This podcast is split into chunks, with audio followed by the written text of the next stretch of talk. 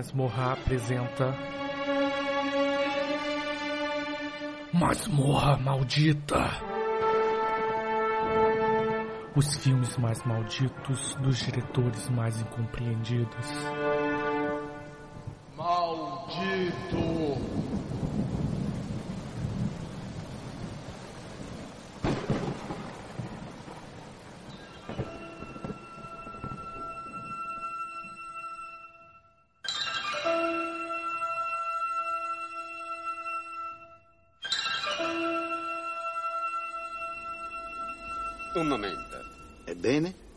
Prima di procedere, ho una proposta da farvi. Dica, dica. Noi non abbiamo ancora stabilito il premio da conferire a colui o colei il cui deretano sia giudicato il migliore. Ebbene, ecco la mia proposta. Colui o colei il cui deretano sia giudicato il migliore venga ammazzato all'istante. D'accordo.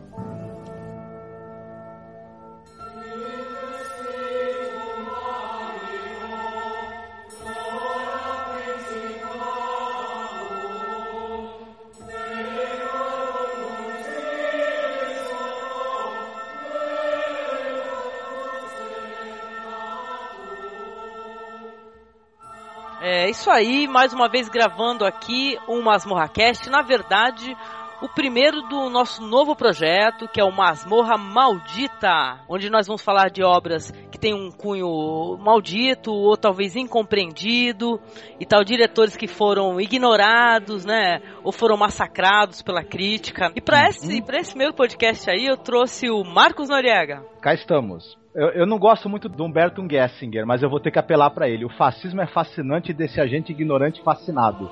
E é tão fácil ir em frente e esquecer que a coisa toda tá errada. Deu um adentro Humberto Gessinger dessa vez, né? Parabéns. Também com o Ivan, nosso amigo, leitor, ouvinte. Tudo bem, Ivan? Tudo bem, deixar é a voz quem traz toda a esperança. Ah, meu Deus. E a minha frase inicial é uma pergunta. Vamos ver se vocês conseguem responder. Alguém sabe a diferença de oito, não, não e família? A família vai bem. Ah, cortou meu barato, hein? tá bom então. Essa daí é só pra quem assistiu o filme.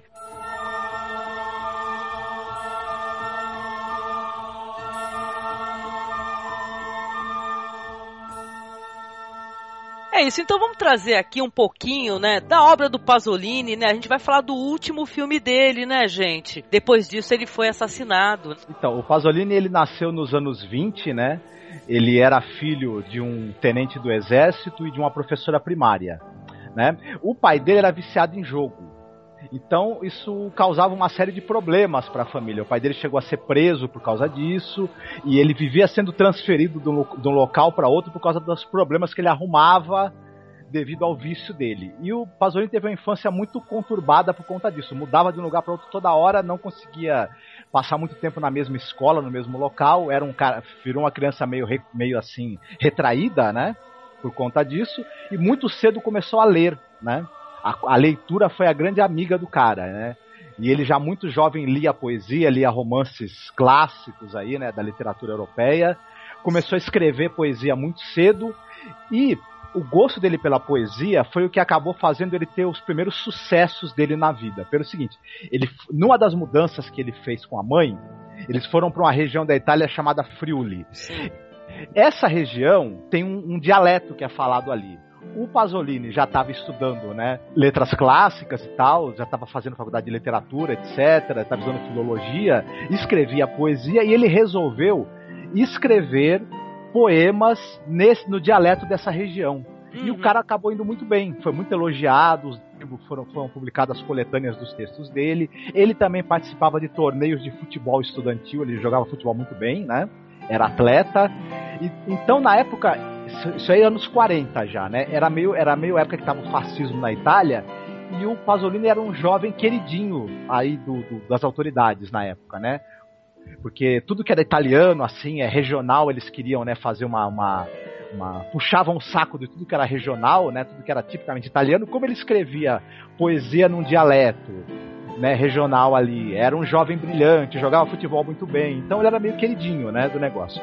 Sim. E tal. Ele pegou também essa parte aí que o povo lá estava sendo atacado, né? Ele até fala no, no Pasolini Próximo Nostro, né? Que é um documentário muito legal, tal, é dirigido pelo Bertolucci, que ele sofreu nessa época, inclusive nessa cidade aí, né? Que porque aquilo ali era reduto alemão também, negócio assim, né? Era agregado. Ele, assim. ele, a, ele, ele a mãe é, sofreram, e o pai, né? Sofreram bombardeio, né? Estiveram debaixo do bombardeio, sobreviveram por pouco. É, o irmão dele morreu na guerra, né? Hum, sim. tal, e ele foi sequestrado por, por tropas é, alemãs. Né? Não se sabe por qual motivo. Ele estava ali dando bobeira na cidade, os, as tropas alemãs chegaram e pegaram ele e sequestraram. Só que ele conseguiu fugir. Né? O pessoal deu, deu, deu bobeira em algum momento, esqueceram dele, aí lá ele pulou pela janela, sei lá o que ele fez, e ele se mandou. Não, não se sabe o que, que queriam fazer com ele. Ele também não, não, não sabe dizer, nunca soube dizer o que, que queriam com ele, né? Mas não devia ser algo nada bom, né? Com certeza, sim, sim, sim. mais pra frente, ele, ele começa a, demonstrar simpatia pelo Partido Comunista. Né? Aí ele deixa de ser o queridinho, né? E tal, em 47, o governo italiano já não quer saber dele. É, mais pra frente rola uma acusação aí de, de, de que ele estaria corrompendo menores e praticando atos libidinosos em lugares públicos. Até o negócio da morte dele, né? Foi uma coisa que ficou meio esquisita, né? Porque falaram que ele foi assassinado por um, por um cara, né? Um garoto de programa. Mas depois já foi desmontada essa teoria, né, cara? Eu, eu tenho, o assassinato dele teve cunho político. Isso sim. É, eu vou chegar até nisso aí porque o assassinato dele tem a ver com o filme Saló, que nós vamos falar. Então, aí ele, ele, ele, ele, ele sofre acusações aí de corrupção de menores, de atos libidinosos em lugares públicos, é demitido do emprego de professor que ele tinha, né? E tal, é expulso do Partido Comunista e por causa disso ele se muda para Roma e vai trabalhar em Cinecittà, né? No estúdio de Uhum. cinema em Roma. Começa lá trabalhando como ele, ele transcreve diálogos para determinados dialetos, né? Regionais italianos. Como ele era é, linguista também e tal. Depois começa a escrever roteiro, começa a trabalhar em produção, começa a dirigir, escrever seus próprios filmes, sempre causando muita polêmica, sendo muito elogiado pela crítica e causando muita polêmica com o governo, com a sociedade italiana, com os meios políticos, né? Uhum. Até que em 75 ele vai fazer o filme Saló, que ele acaba não conseguindo ver o, ver o filme ser lançado, né? O filme mais polêmico dele. E detalhe, ele, ele teria sido assassinado por um garoto de programa, né? Que 30 anos depois, esse rapaz desmentiu e a própria polícia italiana fez investigações e desmentiu essa versão. Ele não foi assassinado pelo moleque, coisa nenhuma. O que provavelmente aconteceu não é certeza, é uma especulação, mas é a especulação mais forte que se tem a hoje. É o seguinte: alguns rolos, material filmado do Saloff tinha sido roubado antes do lançamento do filme.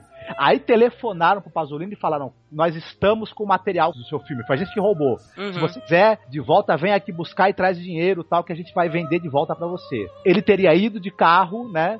No local combinado pra ir tentar comprar de volta esses rolos de filme que foram roubados. E aí os caras, que eram três caras, é, renderam ele, pegaram o carro dele e passaram por cima dele várias vezes pro próprio carro, né? Olha só, né? Esses Calaram a boca do Pasolini, né? Isso, esses três nunca foram identificados, mas dizem aí o próprio garoto que depois é, teria assu- assumiu a, a culpa do crime que não, não foi ele, na verdade ele teria ele presenciou o crime e ele teria dito que o pessoal é, bateu muito e xingou ele muito ele de comunista antes de matar, né? Muito bem, né? Muito estranho mesmo, né? Pois é, o que que Pasolini falaria do Berlusconi, hein? Curiosidade, né? Tem um filme sobre o Berlusconi, com certeza, né? Com certeza.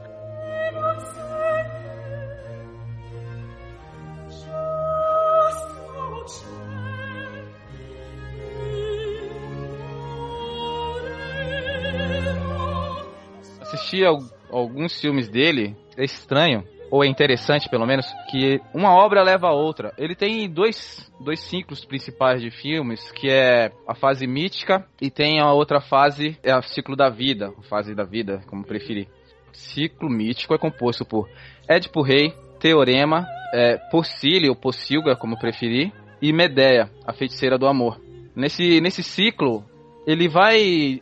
Isso já vai construindo essa fortemente, isso que o Marcos acabou de se referir, do engajamento político dele, onde ele vai atacando de forma tanto direta, um tanto indireta, muito das instituições da, da Itália, da época, utilizando as metáforas nesse filme. Então ele vai construindo os filmes de acordo com, os, com as, os, ideais políticos dele, mas são filmes muito bem contados. Apesar do elenco ser amador, ele conduz o filme de tal forma que a história fica muito bem contada e o filme é muito bem executado. Então ele usa muito recurso de teatro.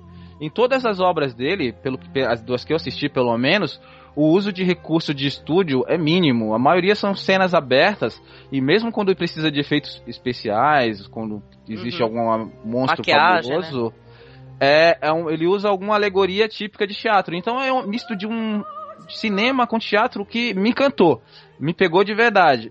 Ele usa nesse, nessa, nesse ciclo, ele usa muito de nudez, mas a nudez de uma forma bem despojada, muito contextual para aquelas cenas.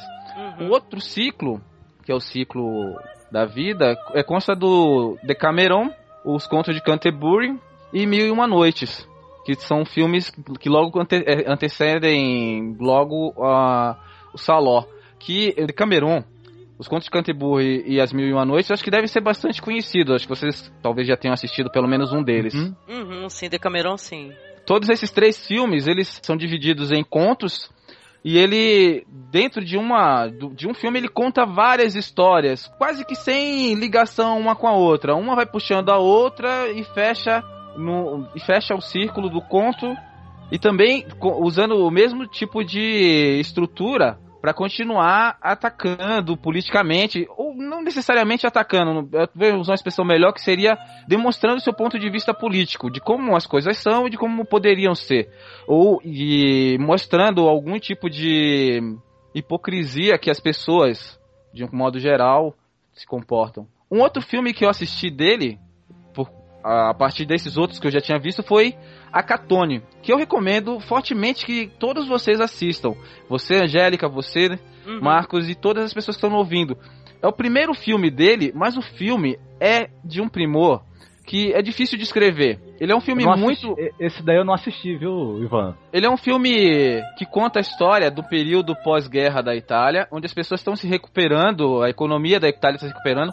As pessoas vivem de uma forma muito miserável na, na região onde o filme se desenrola. E o Akatone, que é o protagonista, ele é um cafetão. Esse, essa palavra Akatone, em português, ela pode ser traduzida como mendigo, pedinte ou picareta, eventualmente. Não, é, essa, essa tradução não é a tradução de dicionário, mas é uma tradução que você pode interpretar pela, pelo comportamento do personagem. E esse Akatone, a história dele se inicia quando a prostituta que de, de onde ele tira a renda dele termina sendo presa e a vida dele entra no espiral de, de queda, porque ele não consegue mais se manter. Ele tem uma esposa com cinco filhos que vive lá de catar latinha e isso ela começa a desprezar ele porque ele já não traz dinheiro para casa. A família dela também começa a tratar ele com indiferença. Os amigos que ele tinha começam a se afastar. E ele vai ficando cada vez em situação pior até ele encontrar uma outra garota quem ele vai vai seduzir para atrair para essa vida. E isso vai sendo, vai sendo narrado até chegar no, na conclusão da história, que é o fechamento que eu eu não sei dizer se é moralista, mas que é um, eu, eu fiquei tocado. Fiquei pens... eu fiquei isso me levou a refletir sobre a, a condição de vida das pessoas daquela época, de mim e de várias outras situações. Eu recomendo que vocês assistam para chegar às suas próprias conclusões, porque eu sinceramente não consigo descrever completamente para vocês o quanto esse filme é bom. O Pasolini ele tem, ele é um pouco é, é uma mistura de neorrealismo com Plínio Marcos, né? Tal, Isso, é, Marcos. É, algo, algo assim, pro leitor, pro, pro, ouvinte aí conseguir, que não assistiu nenhum filme dele, tentar visualizar o que, que é imaginar, é, você pega o, é, o, pega o Roberto Rossellini, se os roteiros dele fossem escritos pelo Plínio Marcos, deve dar mais ou menos o, o, o Pasolini. Pasolini. Esse é Catônia de 61, né? Tô vendo aqui no MDB. Ah, legal, coloquei na lista já para assistir também. Vamos, né? Conferir aí mais obras aí. Eu gostaria muito de ter assistido esse Evangelho segundo São Mateus, né, Marcos? Uhum. Caramba, é um filme... diz que é um, uma, uma das histórias de Jesus mais lindas que existe, assim, né? Pra Exato. você ver como o cara é curioso, interessante, porque, meu, ao mesmo tempo que muita gente julga maldito, né, o cineasta, ele é muito amado pelos cinéfilos e tal, Mas é, ele faz uma história de Jesus que a Igreja Católica recomenda, né? Fortemente que se assista, por sinal. Ele falou que ele fez esse filme, o Evangelho segundo São Mateus. Ele, ele falou que eu queria mostrar Jesus pelo ponto de vista daqueles que acreditam, não pelo meu. Que legal. Tem inteirinho no YouTube, eu vou deixar na postagem incluído também. Eu recomendo enfaticamente que vocês assistam todos os filmes de Pasolini. Todos. Eu tô assistindo, já assisti esses ciclos que eu mencionei e aos poucos eu estou vendo os outros que estão fora dos ciclos. Porque hum. são filmes realmente encantadores. Não são, são filmes bem executados. Tem pessoas que falam assim que o diretor sozinho não consegue conduzir um bom filme. Eu acho que no caso do Pasolini, isso pode ser talvez uma exceção, porque ele consegue pegar qualquer história que eu tenha visto que ele das que eu assisti dele e fazer isso ficar muito bom com o mínimo de recurso. No caso de Édipo Rei, é um filme basicamente teatral e é Medeia também. A história é contada de uma tal forma que mesmo que algumas coisas pareçam estar soltas, a vontade de continuar assistindo, de continuar vendo onde que aquilo vai se, como aquilo vai se desenvolver, como vai se concluir, é muito forte. E ah. a forma como ele é, aborda as imagens, os ângulos, as, os atores. Por exemplo, em Medeia é um filme que tem a, a atriz protagonista, é a Maria Callas. Quem gosta de, Nossa de música. Senhora Maria Callas, hein? Provavelmente vai se, vai se encantar. A diva, né? A diva, né? Uhum. Exatamente. Maravilhosa, maravilhosa. Ah, vou ter que assistir Medeia agora também. Já aumentei mais ainda a lista. É, é um dos filmes do Pasolini mais assistidos, Medeia, até por conta da presença da Maria Callas, né? Juntamente com a trilogia da vida também, que é são os filmes mais assistidos dele, mas que ele não ficava meio puto da vida porque ele falava que muito, uma boa parte do público era atraído pela fama que os filmes tinham de ser pornográficos, de ter muito conteúdo sexual, né? Enquanto que para ele o importante era o conteúdo político, né? A discussão filosófica e política, como uhum. o Ivan falou, por sinal, né? Sim. Vamos, vamos trazer aqui, antes da gente entrar no filme, né, e, e, conversar um pouco, inclusive, sobre a política e tal. Eu queria perguntar para os dois, primeiro para o Marcos que ele respondesse, por que julgam o cineasta maldito e o filme, principalmente, né? Muita gente julga o filme maldito, um filme colocam como um filme mais é, terrível de se assistir até hoje hum? e tal. Por que disso? Então, eu acho que a Angélica, até, já que a gente vai falar nisso, é, é, uma, é, é um gancho pra gente falar também do projeto, até, né? Masmorra Maldita, né? Uhum. Porque tem alguns filmes que você percebe que eles estão listados entre os piores filmes de todos os tempos. Sim. E em, e em outras listas dos melhores filmes de todos os tempos, o mesmo filme aparece. Controverso, sim. Né? O, o, o Saló, por exemplo, ele, ele, ele, já apareceu várias vezes em listas dos 200 melhores filmes de todos os tempos. Em compensação, ele é, ele é banido do. No Oriente você não consegue assistir. No mundo árabe, em boa, em boa parte dos países da África e, do, é. e, da Ásia, você não consegue ver o Saló porque ele é banido de lá. Exatamente, né? sim. Singapura. Filme banido, né? Ninguém. Se alguém assistiu lá, foi baixando. Exato. E em muitos locais, muita gente considera o filme aberrante. Ele foi exibido, por exemplo, no, no, no, no posto 4 em Santos, né? Pouca gente ficou, mas boa parte da plateia levantou e foi embora, né? E tal. Só quem conhecia já o Pasolini, eu sabia mais ou menos do que, do que se tratava, eu tinha a mente aberta, né, para um, para um bom filme independente do, do tema, né, que ele trate, uhum. né? Sim. Então, é, então é, é, isso, e não só esse filme, né? O, a, a, obra do Pasolini, por causa, por causa da, que, da questão dela, dela tratar a sexualidade abertamente, ela tratar os desvios e perversões sexuais, principalmente cometidos por aqueles que têm poder e que são pessoas assim, digamos, socialmente muito bem vistas, né? Uhum tal. Isso é claro que é uma questão muito polêmica, né? Quando a gente chegar até em alguns círculos aí, eu gostaria de dar algumas considerações, porque o. Pô, eu recomendo fortemente, sem querer te cortar, Marcos, que o pessoal assista também o documentário Pasolini Próximo Nosso.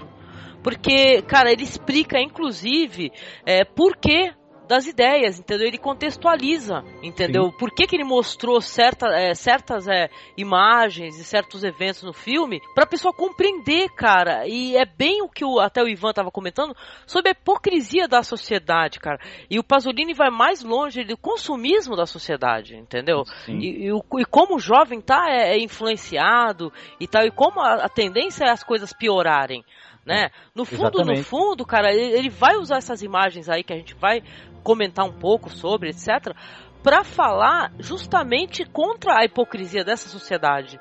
Entendeu? Exato. Né? Em certo momento eu não esqueço, em certo momento ele fala simplesmente assim: é, as pessoas ficaram tão ofendidas, né, de ver os outros comerem merda, né? E tal, né? A coprofagia. Mas caramba, peraí, vocês estão comendo merda hoje em dia. Exato. É mentira, Não, gente? A Itália é um exemplo. O, o primeiro-ministro, seu Berlusconi, né? É, todo mundo sabe, né? Que ele faz orgias com meninas menores, né? Ah, ele chegou Continua- ao cúmulo, né? Lembra, em frente É? a jornalistas e tudo, essa imagem é muito famosa desse pilantra aí, que ele pegou e, e é, deu uma encoxada, né? Na jornalista, né? Na frente de câmera e tudo, assim. O cara assim, me- meio metido a mega poderoso, entendeu? Não tem ninguém que pare o cara. Sabe? Por isso que eu até falei, pô, o que que Pasolini falaria do, do Berlusconi, cara? Esse Isso. pilantra. O, o, se, se o, se o Pasolini, se ele, se ele estivesse vivo, se ele estivesse filmando, eh, ele podia fazer um Saló 2 com o Berlusconi, como, como com certeza. né? E, o- e não por acaso o Berlusconi é um grande simpatizante da, figu da figura do Mussolini, né?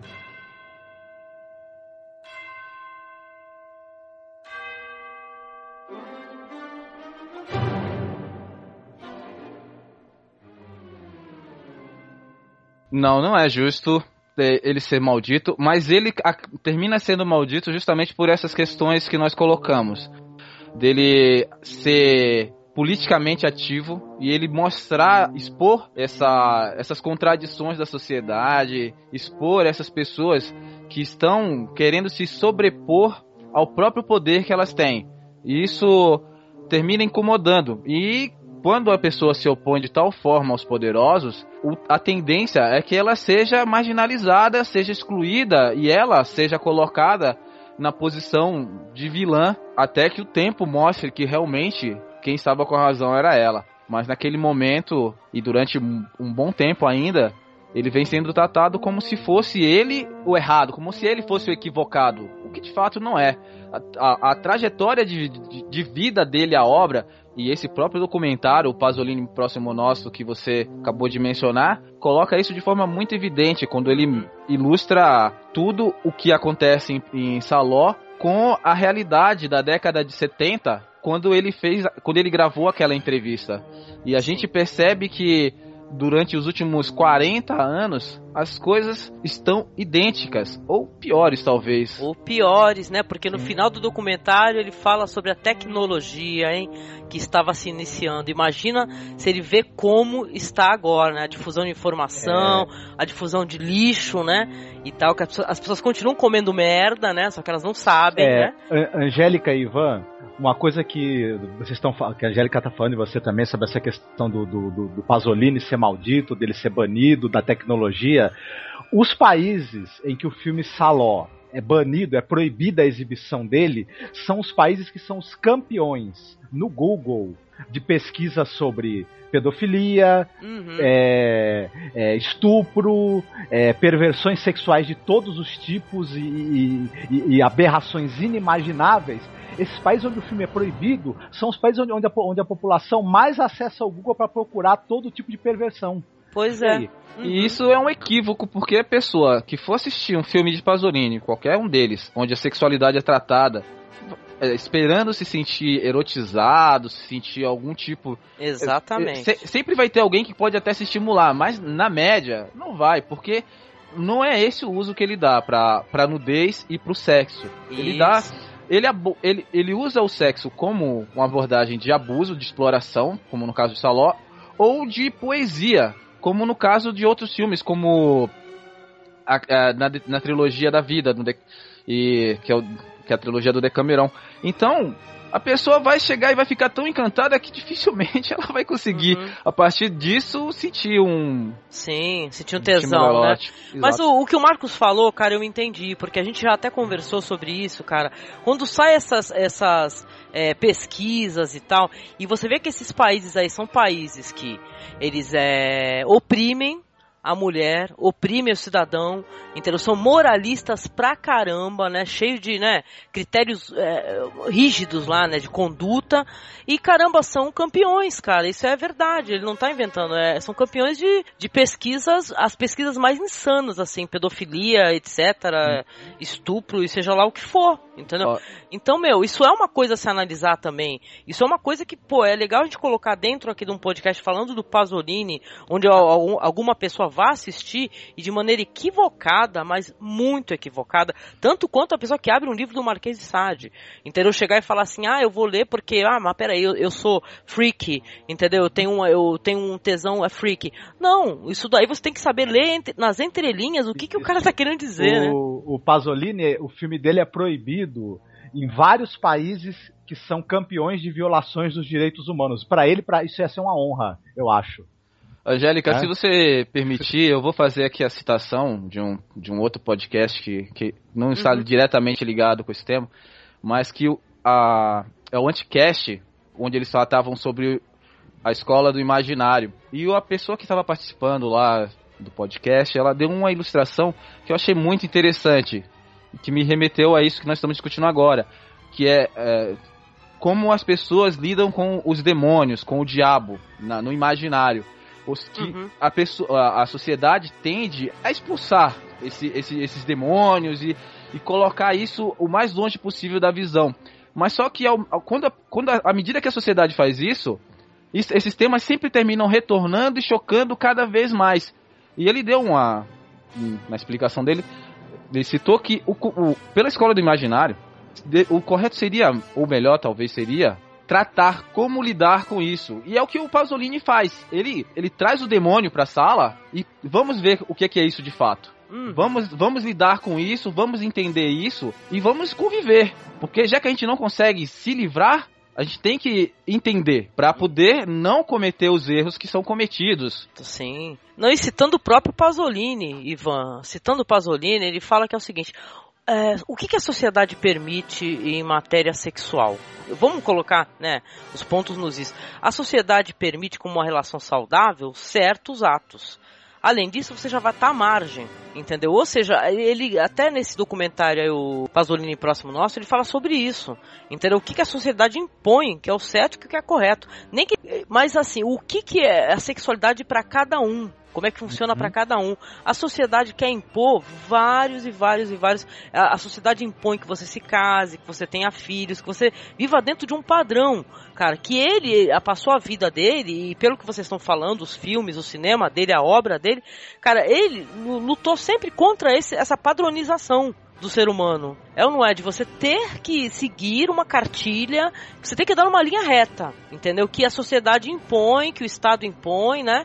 E tal. Ele fala, inclusive, muito também sobre o, a anarquia do poder, né? O poder anárquico, né? Que o poder ele faz o que quer, né? E a gente é obrigado a dançar conforme a música acabou, né? Quer dizer que assim, o, o- é um cara genial. Eu, eu achei genial, eu assisti pouca coisa do diretor, mas eu achei genial. Saló é genial. Tive a oportunidade de assistir agora a segunda vez. Mas sabe, você aprender a superar. É claro que não é para todos os estômagos. Eu acho que tem certos pontos do filme que não é para todos os estômagos. Apesar de ser uma coisa muito. Hoje em dia, com a, com a nossa excessiva tecnologia, né? E de efeitos especiais. Me parece tudo muito fake, no, ah, no máximo nus, mas não são closes, não há sexo explícito. Em nenhum momento você vai ver alguém penetrar alguém, né? Na verdade, vai ser tudo sugerido, entendeu? E vão ter sempre tomadas à distância. Então quer dizer que dá pra assistir. Não é assim tão não, é um chocante. fi- não é um filme pornográfico, de forma alguma. Uhum, não. Não tem uma cena de penetração explícita. O que ocorre de forma explícita é, é outra história que acho que a gente vai abordar aí ao longo do. É a violência, de fato, né? Nós É vamos abordar verdade. isso Pra mim é muito mais agressivo a violência do que o ato sexual ou a perversão sexual. Sempre vou achar. Não era o vocalista do The Doors que falava que obsceno é violência.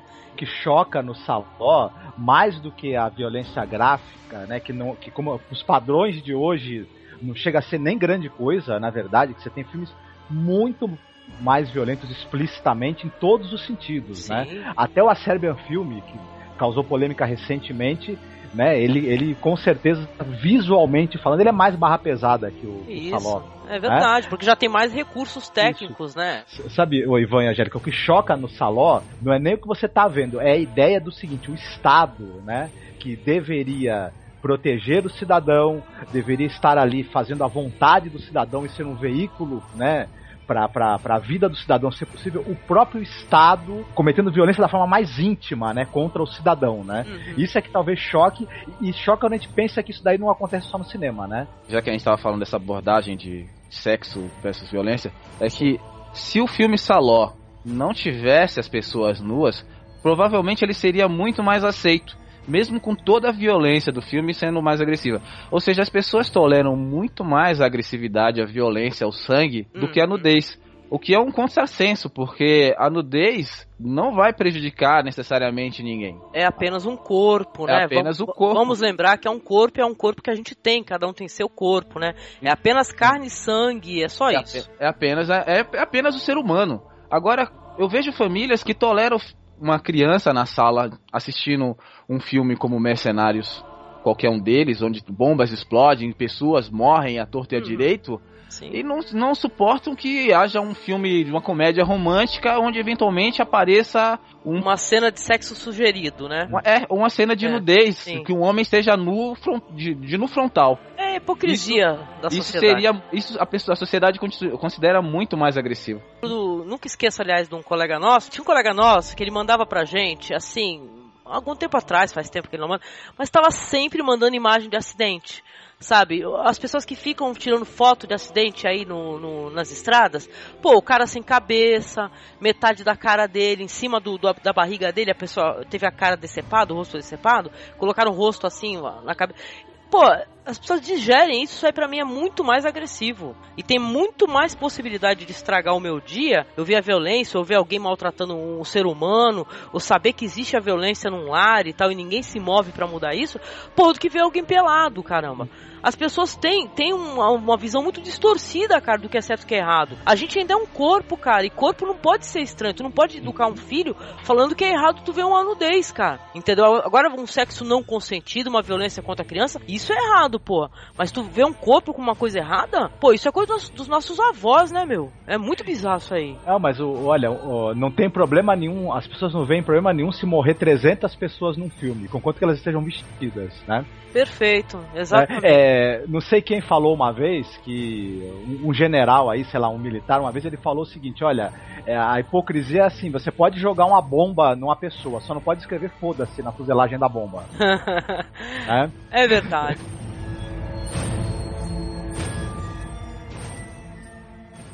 Deboli creature incatenate, destinate al nostro piacere. Spero non vi siate illusi di trovare qui la ridicola libertà concessa dal mondo esterno. Siete fuori dai confini di ogni legalità. Nessuno sulla terra sa che voi siete qui. Per tutto quanto riguarda il mondo, voi siete già morti. Ed ecco le leggi che regoleranno qui dentro la vostra vita.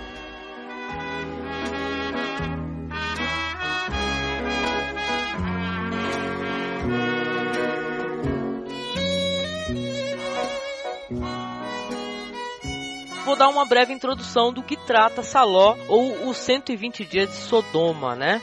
Que no original é Saló, Olê de 120 Giamate de Sodoma. Eu adoro falar italiano mal. E- Então, o filme, dirigido pelo Pasolini, que estamos aqui, né, falando sobre ele, ele baseia-se na obra do Marquês de Sade. É a história dividida em quatro segmentos que, por sinal, inspirados na, na história de Dante, né, no Inferno de Dante, não é verdade? O Anti-Inferno, o Círculo das Manias, o Círculo das Fezes e o Círculo de Sangue e tal. E tudo isso daí, como a gente estava comentando, foi utilizado para mostrar, né, a, a, a facilidade, o que o poder tem, né, de corromper e fazer o que quer Uhum. né, com as pessoas, né? Só uma coisa engraçada, Angélica, que você falando agora do ciclo das manias, né, do, do- das fezes, do sangue, do anti-inferno, é, é- é- é- os livros do Marquês de Sade, vários deles têm uma estrutura meio parecida. Que primeiro o, o personagem do livro é, ele vai se corrompendo aos poucos. Ele primeiro começa a experimentar hum. né? É, é, práticas sexuais diferentes. Normalmente começa com homossexualismo, volta e meia, e aí vai, vai, vai passando para perversão, para violência, para sadismo, para coprofagia, enfim, e, a corrupção máxima é o assassinato, né? Os personagens uhum. acabam terminando as histórias matando alguém, né? Não, mas é sempre assim, personagens, os que estão corrompendo, são pessoas influentes, não é? Pessoas é duques, né, e tal, Isso. tem sempre o poder ali no background que está corrompendo e fazendo o que quer, né? E ele fazia isso também como denúncia, né? O Marquês de Sade era um cara muito foda, né? Sim. Ele era ligado à Revolução Francesa, né? Ao iluminismo e tudo. E essa crítica ao poder, é uma crítica assim, é, é a, a, o poder econômico, né? A burguesia, o Estado a e a igreja uhum. ferrando o povo, né? E, a, e o Marquês de Sade, ele sabia muito bem como eram as festinhas que aconteciam nos, nos palácios, né, envolvendo os magistrados, envolvendo é, altos dignatários da igreja, e que as, nas festinhas o que acontecia era que, é era que os pobres, os empregados e, e, e jovens eram trazidos para lá para sofrerem as piores sevícias, né? Uhum. E ele simplesmente colocava isso no, no, nos livros, né? Só que em vista da sociedade, esses lords, esses duques, os bispos que sejam, eram pessoas honradas, maravilhosas, né? Honestas, né? Eu acho que, acho que uma, uma coisa interessante citar é que o Marquês de Sade, ele nasceu pouco depois do período em que o rei, Luís XVI governou na França, que ele era o Rei Sol, ou seja, uhum. o máximo do absolutismo alcançado durante o período desses governos de reis, entendeu? Então, ele, para você, vocês terem uma ideia, o Luís XVI, ele chegava a um nível de absolutismo que se a carruagem dele chegasse no horário, ele dizia eu quase esperei. A pontualidade. Para ele, a pontualidade já era uma insolência. Poxa, você não estava aqui antes de me esperando? Eu tinha que. O Marquês de Sade, se eu não me engano, ele nasceu em 1740. Me corrijam aí se vocês lembrarem exatamente quando foi a época do nascimento dele. Essa ideia do, do absolutismo ainda estava muito presente durante essa, durante essa, essa período da vida dele. Ele é, realmente nasceu em 1740, acabei de confirmar aqui o abuso de poder, como a Angélica citou, era presente no dia a dia, ao ponto de chegar na Revolução Francesa e a insatisfação da sociedade levar à decapitação do rei, né, do, daquela, daquela época. É, o, o Sade também, outra coisa engraçada, que é outro, outro mito a respeito dele, ele não praticava as coisas que ele colocava nos livros, viu? Ele é, ele, ele é famoso por narrar, né, literariamente, várias atrocidades, né? Tudo, mas ele não, não praticava na sua vida particular. Ele acabou sendo preso porque ele, ele, ele começou a ter um caso com a filha de, um, de, de, uma menina que era filha de um cara influente e o cara mandou prendê-lo, né? Também ele já era uma figura, né, que, que, não grata por causa dos romances dele, porque ele adorava, né, ficar descrevendo o que, que, que, os, que, que, os, que, que os ricos e poderosos faziam nas suas festinhas, né? É, tem um filme muito legal, né? Vamos mencionar esse filme porque eu acho que vale a pena assistir, né? Sobre o Marquês de Sade, né? Com aquele ator tão legal. Qual é o nome dele, Marcos? Geoffrey Rush. Geoffrey Rush, pô, com a Kate Winslet, né? E tal, que ele ilustra muito bem o que a gente está falando aqui do Marquês de Sade, que ele gostava de encenar umas pecinhas, inclusive preso, né, já num, num sanatório, né, isso, é, encenar as pecinhas ali, detonando o padre, as freiras e tal. Ele desmascarava esse povo, né, tanto quanto aí o Pasolini desmascarou, né, na época dele, incomodou muita gente, né. Uhum. Então, e falando do filme novamente, né, ele, ele vai centralizar-se, né, vamos colocar assim, né, na, na imagem de quatro é, pessoas influentes. A história é centralizada no Duque de Blanches, no seu irmão, que é o bispo, o presidente de Curval e o banqueiro que é chamado do C. São os protagonistas de certa forma. O que eu acho que é importante falar é que eles seriam esses quatro, eles seriam membros do governo italiano, aliados é, membros do governo fascista italiano, aliados dos nazistas, em 1944, logo assim a, após a queda do Mussolini. A queda né? do Mussolini. É, é, mas ainda com presença de tropas é, alemãs, inclusive, né? É, o Marcos, se a gente vai contextualizar essa localização, é interessante a gente falar que o governo de Mussolini se transferiu, porque ele perdeu o governo em Roma, mas eles transferiram a eles organizaram o que foi chamado na época de República de Saló, que numa uhum. região em que as tropas alemães dominavam no, no norte da Itália, ele sediou os principais ministérios dele de, do, dos, do Mussolini. E de lá ele tentava manter o poder, manter o governo da Itália. Ou seja, ele estava sendo derrubado, mas ele ainda tinha alguma influência política e tentava continuar governando. E essa região realmente, de fato, estava sob controle militar da, da Alemanha, como você citou. Tá, não, e aí não é à toa que a casa onde vão acontecer as coisas que você provavelmente você vai falar agora, Angélica, a gente vê numa plaquinha, né, que a, a casa se chama Saló, né? Uhum. Que faz alusão à República de Saló que o, que o Ivan falou, né? Sim. E eles sequestram, né, 18 meninos e meninas adolescentes e vão submeter esses jovens, né, a quatro meses de violência, sadismo, tortura mental, etc, né? E é um filme controverso, mas, né, a gente vai chegar lá, vamos falar um pouquinho dos círculos, né, né?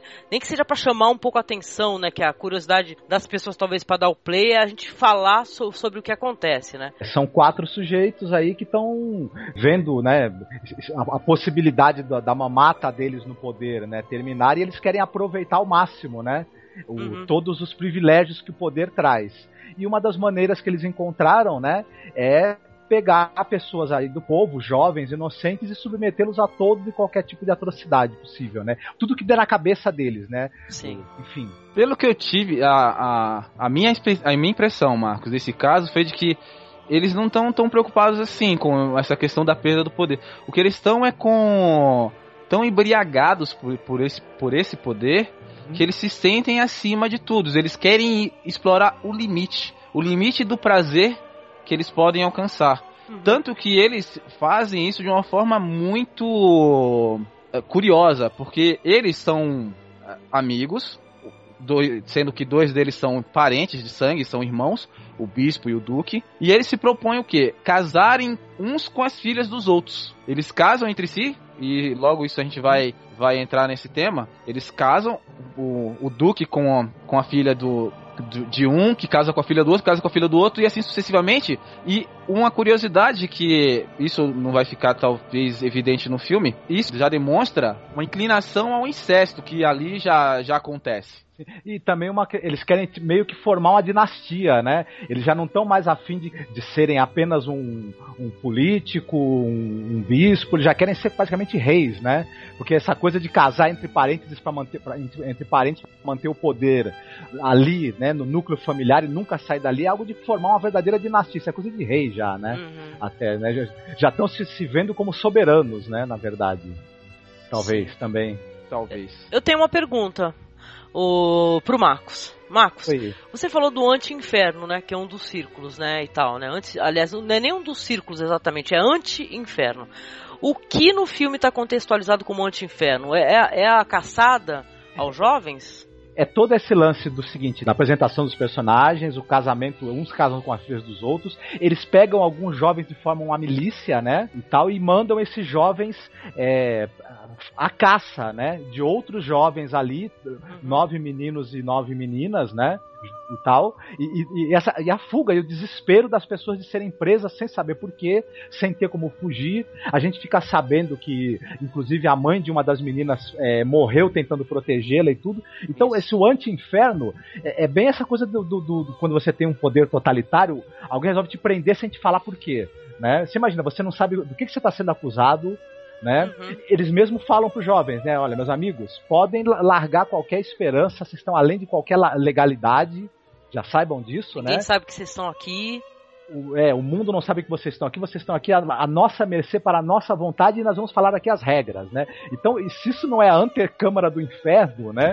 Você já sabe que se alguém tira os seus direitos civis, essa pessoa quer fazer o que contigo, né? Por que, que ela tirou seus direitos todos, né? É claro que ela vai, no segundo momento, ela vai te ferrar, te matar, te torturar, enfim, senão, senão, ela, senão ela nem se preocuparia em te prender e tirar teus direitos, né? É verdade. Então, isso daí seria o anti-inferno. Aí, no caso, aí começa a, a história, os círculos, né? Que eles sempre vão começar através de uma espécie de, de host, né? Alguém que vai é, contar uma história durante. Eles ficam numa sala com uma, uma senhora, normalmente uma, ou uma cafetina, ou uma velha prostituta, ela contando histórias da vida dela. O primeiro círculo aí que é comentado é o círculo das manias, que aí quem vai contar as histórias é a Madame Vacari, né? E tal, que é uma senhora bem estranha, assim, bem esquisita, mas todas elas assim ricamente vestidas, assim é, de maneira muito luxuosa e tal, e com um linguajar muito rebuscado. Ou seja, pessoas assim muito educadas, inclusive eles, né? Os próprios as, as, as figuras, esses quatro poderosos aí, todos eles fazem citações o tempo todo, né? De Baudelaire, de Nietzsche, né?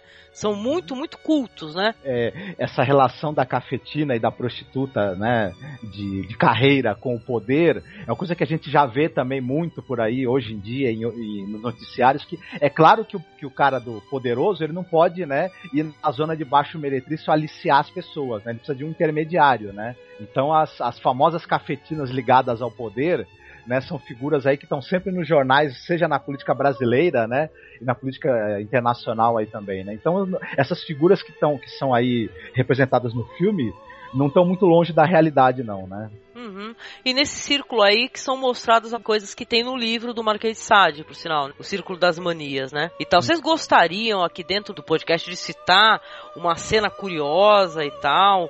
É, compartilhar as ideias aí, ou, ou mesmo o ângulo de filmagem, e aí, o que vocês gostariam de trazer dentro do Círculo das Manias? Círculo das Manias, uma coisa que me chamou a atenção é, foi o fato do bispo, né? Ele começa a se estimular com a história que é narrada e ele pega um dos garotos lá que ele realmente ainda não sabia o que ia acontecer com ele e o obriga a ter relações com ele. E isso, pro garoto, é muito chocante. E ele faz isso, e o garoto fica ali atordoado, sem saber como reagir. E eu ainda nessa, nessa altura do campeonato, eu tinha a ideia de que o filme ia ser violento, mas eu não sabia que tipo de violência que ia ocorrer. Uhum. Eu, eu, fiquei, eu fiquei me pensando, né? Como se defender daquilo. Foi, foi o primeiro impacto que eu tive. É, eles têm certas regras, né? Que eles vão ficar nessa sala aí, a mulher vai ficar contando uma história para estimular uhum. e tal. E do nada, a qualquer momento, todos eles, eles podem pegar um jovem e sair para uma sala adjacente, né?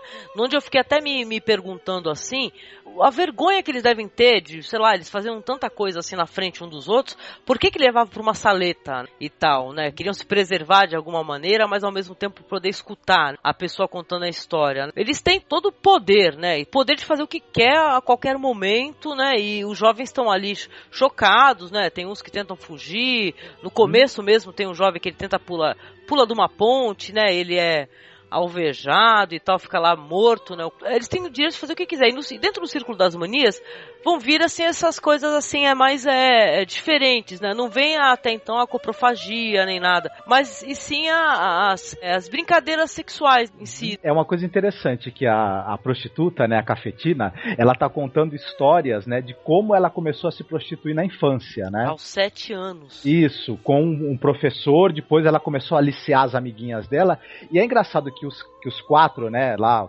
canalhas, né, e tal, os quatro libertinos, eles estão ali escutando as histórias, que são histórias sobre a perda da, da a violenta da inocência, né, da, da corrupção da inocência, e eles meio que nesse momento é que eles vão também violentamente, sem aviso, acabar com a inocência daqueles jovens todos, né? Começar a acabar com a inocência deles. Então, as histórias, na verdade, elas têm uma relação com o que a gente está vendo também acontecer na sala, né?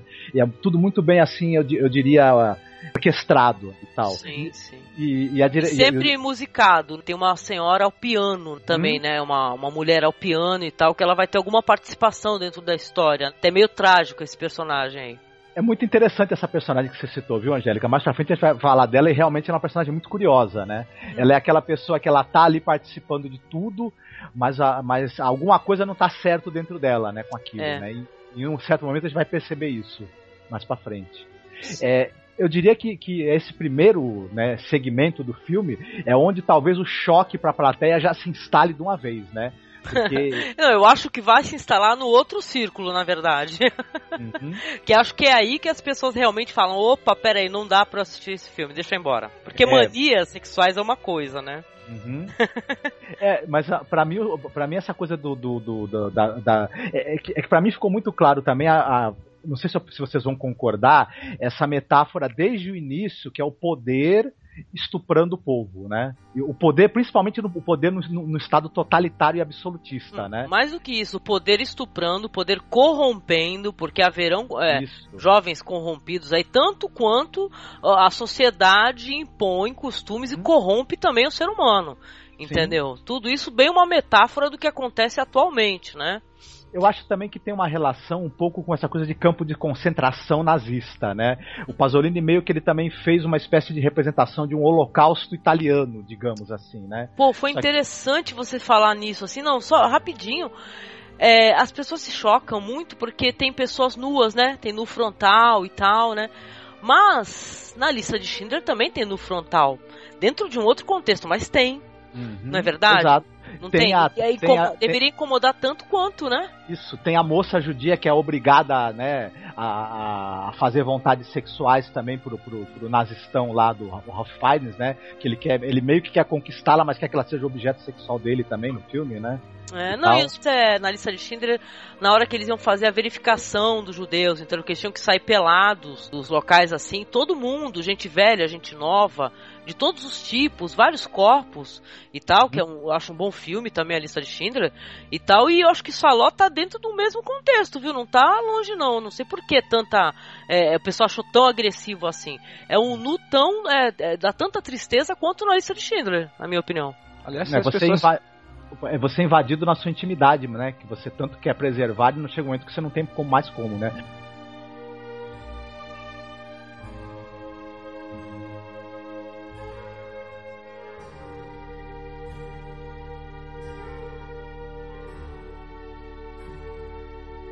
Se as pessoas pararem pra, pra assistir, e eu espero que todos assistam o filme, vocês vão perceber que o filme, na verdade, é um filme de guerra. É um filme de horror e um filme de guerra. Uhum. E é uhum. disso que o filme fala, basicamente. É, é, um filme que eu classifico no nível de vai e veja e de Johnny vai à guerra. Agora, referenciando isso que a Angélica falou, porque o pudor que eles deles se le levar o garoto para uma sala separada, o filme é, é interessante porque a gente pode pegar isso da anticâmera do Anti-Inferno e Círculo das Harmonias, como é, ele vai gradualmente. E é, e é, nisso que a estrutura do filme se remete ao Inferno de Dante. É esse, essa estrutura circular, onde vai descendo de, é, aos poucos, é, passando por círculos até chegar nos níveis uhum. mais agressivos. É então, o Rectum do Gaspar Noé, cara. Uhum. é, então, uma descida em espiral, né? Exato. Então nesse começo as coisas ainda tão, são, são leves. Tanto que a gente percebe que os garotos não reagem, eles estão ali, eles foram presos sem saber porquê, e eles estão ali, mas eles estão todos vestidos, estão ali sobre aquelas, aquela disciplina, mas não existe nada assim, além de ter que ficar ouvindo aquelas histórias e comportamento um pouco mais obsceno dos quatro ele, elas estão ali subjugadas e elas não tentam fugir mais. Elas ficam ali como se comportando me parece, como Me parecem em choque. É, Eu ele... tive essa impressão, jovens estão se encontram em choque. Tanto as moças quanto os rapazes, eles estão em choque. Né? É interessante porque, como você falou, Ivan, o Pasolini ele pega muitos. Ele fala isso até no documentário, ele pega gente da rua. Ele fala isso, ele fala, eu peguei gente que não, não é ator. Mas eu fiz questão absoluta que mesmo essa pessoa que não é ator, que fale uma frase corretamente, eu, eu né, eu fiz questão que a pessoa, né, é, tivesse uma atuação, nem que fosse eu explicando ali exatamente o que tem que fazer, né, tanto que eles passam uma verdade, né, muito, muito grande. E, e, fora dessa sala onde a gente está comentando, aí que começam os círculos, né, e tal, também tem outros, é, outros momentos também que eles aparecem se alimentando né? Isso antes até do, do círculo posterior, que é uma cena também gera assim aquele humor involuntário para mim, né? Isso é para mim, eu sei que é terrível a história, mas eles estão todos comendo e, e, os jovens vão, as jovens vão servi-los, né? Os jovens e os jovens também vão servi-los lá totalmente nus e tal, eles vão pegando e simplesmente o presidente, que é, numa boa, tem, todos os personagens são bizarros e escrotos, mas esse daí que é o presidente, é, ele tem um, um, ar assim, mais, não sei, mais depravado. É, é um ator que ele passou muito no olhar entendeu? A depravação. Eu acho que é por isso até que o Pasolini dá muitos closes, né, no rosto dele. Vocês uhum. sacaram? É dele, sim, é sim. é dele e do barbudo lá que eu não lembro o barbudo. O barbudo quem que é? É o Duque. É o Duque, né? Então, porque o presidente, né, que é o cara ali que parece que tá mais orquestrando até do que os outros, né? Quem parece presidente que... é o de bigode. ah, é? Então tô fazendo confusão, porque aquele que é Vesguinho, quem é? Eles chamam de presidente, o... Vesguinho. Acho que se confundiu. então, É, desculpe. ou então o presidente é aquele meio vesguinho. O O, Pasolini. da- é, o presidente parece o cara da MED Vesgo, né? É, cara, parece o cara da média. É o Mas- Alfred Newman Vesgo. Mas eles estão assim, eles estão comendo e ele do nada, ele, ele se levanta e tal, e ele pega e vai mostrar a bunda pra todo mundo. Né? E vai falar assim, pô, o que que tu acha, né? Tipo assim, é, é, a- pro pessoal elogiar, pô, muito bonito, legal e tal. E um, um dos rapazes lá que eles estão servindo ali, é, dá pra fazer o link mental tranquilamente também com o holocausto, porque é, são jovens do povo também, né? Que eles pegam pra, pra poder oprimir os outros jovens, né? E ele, esses já plenos ali de poder, né? E que- podendo fazer o que querem, o jovem lá pega uma moça e começa a estuprar a moça. E do nada, depois que ele vai se exibe pra todos e tal, ele vai também pedir pro jovem cobrir ele, né? E tal. Quer dizer que, poxa, é- é- são imagens assim que é, o pessoal se choca com isso. E tal. É- é- são imagens chocantes, né? Mas é que nem ele tava comentando, a violência no final de contas, quando a gente for chegar no final aqui do que a gente tá comentando, é muito pior do que isso. Eu, eu acredito. Assim, ah, nessa, nessa cena, nesse trecho, o filme já é, um, já é uma mudança no nível de agressividade que a gente estava naquela, naquele círculo das manias. É, Ele dá um passo, ele avança no nível de decadência a que essas pessoas estão dispostas a chegar. E uma coisa curiosa que você citou, Angélica, desses jovens soldados que estão ali massacrando os outros jovens. Uhum. Como eles se comportam, porque eles poderiam ser vítimas também, mas eles estão ali agredindo os outros de uma forma talvez até mais violenta do que os próprios Uhum. Exatamente. É Não, e sabe por seguinte, quê? Não, e sabe por quê que eu falei do Holocausto? Porque é sabido, entendeu? Tinham judeus também que eles serviam ali para poder é, é, falar, né? Denunciar os outros e tal. Eles tinham ali um pouquinho, vai, o alemão ia lá e falava assim, ó, se você denunciar as casas aí onde tem famílias aí, a gente deixa, vai, dar dá alguma facilidade para você, vai, você não vai pro campo de concentração agora e tal, mas sabe, o poder tem isso de pegar e aliciar as pessoas e, e, e fazer o próprio povo oprimido se voltar contra ele. Uhum. Os jovens que estavam ali servindo de milícia, que, que, que acabaram sendo usados para prender e também torturar os outros jovens, às vezes eram pessoas que podiam morar na mesma rua, se conheciam possivelmente, né? Sim, e sim. tal. E- mas aí é que tá, o- os poderosos ali, o Duque, o presidente, eles, ele- eles é, às vezes eles eram até menos violentos do que os milicianos, pelo seguinte, aquelas pessoas eles não conheciam, eram nada, né? Era um objeto para eles brincarem. Enquanto que o fulano da, que, que mora na mesma rua que você, que virou, virou miliciano fascista, ele pode ter ressentimentos contra você e na hora que ele que ele tá no poder, ele vai usar isso, né? De maneira, às vezes, Exatamente. violentíssima O contra poder corrompe, né? Isso é, é famoso. Poder corrompe, né? Dependendo de para quem quem recebe o poder, né? Nem que seja o poder mais mínimo, bobo possível, né? Tem gente que faz questão de humilhar o outro apenas pelo fato de ter algum poder sobre algo, né? Isso daí é muito bem abordado aí pelo diretor, né? Eu fiquei pensando, Angélica, com essa, essa frase que você é, falou. Ela me ocorreu várias vezes durante o filme. O poder corrompe. Mas eu, ao longo do filme, quando eu fui che chegando a um determinado ponto, eu fiquei pensando: será que é o poder que corrompe ou é a pessoa que corrompe o poder? Porque o poder ele é a moral. Ele não tá. Ele tá ali. Ele, ele é o poder. Ele pode ser ut- utilizado pro bem ou pro mal. Se a pessoa que recebe esse poder, por exemplo, esses quatro personagens, são pessoas corruptas, o poder vai ser corrompido e vai ser usado de forma corrupta. É, Então, mas é, sabe o que, que é? É uma infelicidade, porque a gente vê é, de maneira sistemática, entendeu? Na, na vida real mesmo e tal, não falando, não falando nem pessoas que são sistema. boas receber poder e se tornarem corruptas. Exatamente. Pô, eu tenho um amigo que o amigo era, era um líder de ONG, sabe? E quando foi pra política, simplesmente degringolou.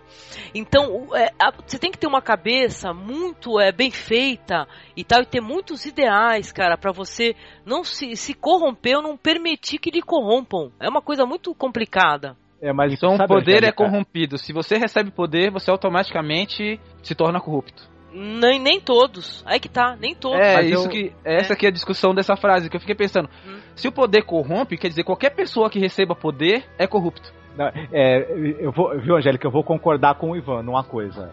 Viu que é assim. é, o a gente poderia é, assumir que o poder corrompe se a, gente, se a gente assumisse que o ser humano é fundamentalmente bom e o poder é algo, é algo é, fundamentalmente mal, e quando o ser humano entra em contato com aquilo, se corrompe e se torna mal. Eu acho que eu concordo mais com, com, com, o ponto de vista do Ivan, que é assim, o ser humano, ele é uma briga ali interna entre tendências à violência, entre frustrações, entre medos, entre... Então, mas é, o ser humano e e a é pessoa tem instável. uma censura, e a pessoa tem uma Veja censura... bem, mas é que o ser humano é muito instável e muito é, predisposto, cara. É, Eu não sei, eu não estou sendo pessimista também, sei lá, desculpe, entendeu? Não, é que mas eu acho o ser humano uma- tanto predisposto a prejudicar o próximo. Isso, mas a pessoa tem uma censura interna, né? E, a- e também a pessoa sabe que a gente também é educado pelas consequências. Então a gente sabe que certos atos da gente vão ter consequências, então a gente também não faz também por causa disso. A gente é educado a pesar as consequências.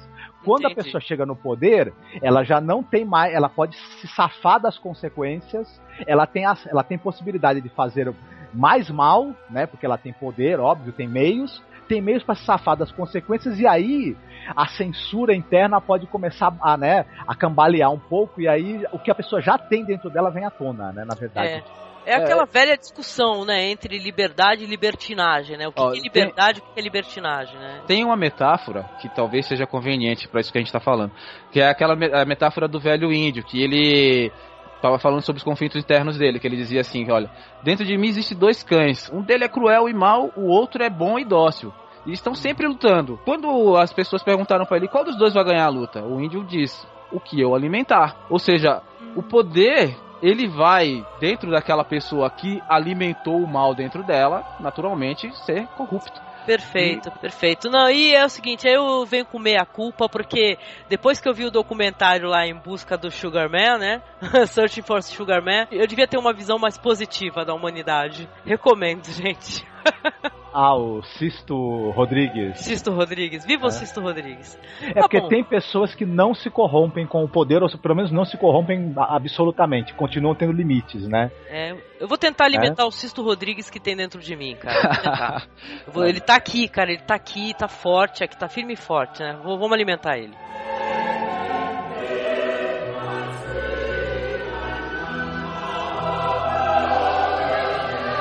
Beleza, mas vamos lá então. A gente falou um pouco sobre o círculo das manias, cara, e depois vai vir o círculo das fezes, cara.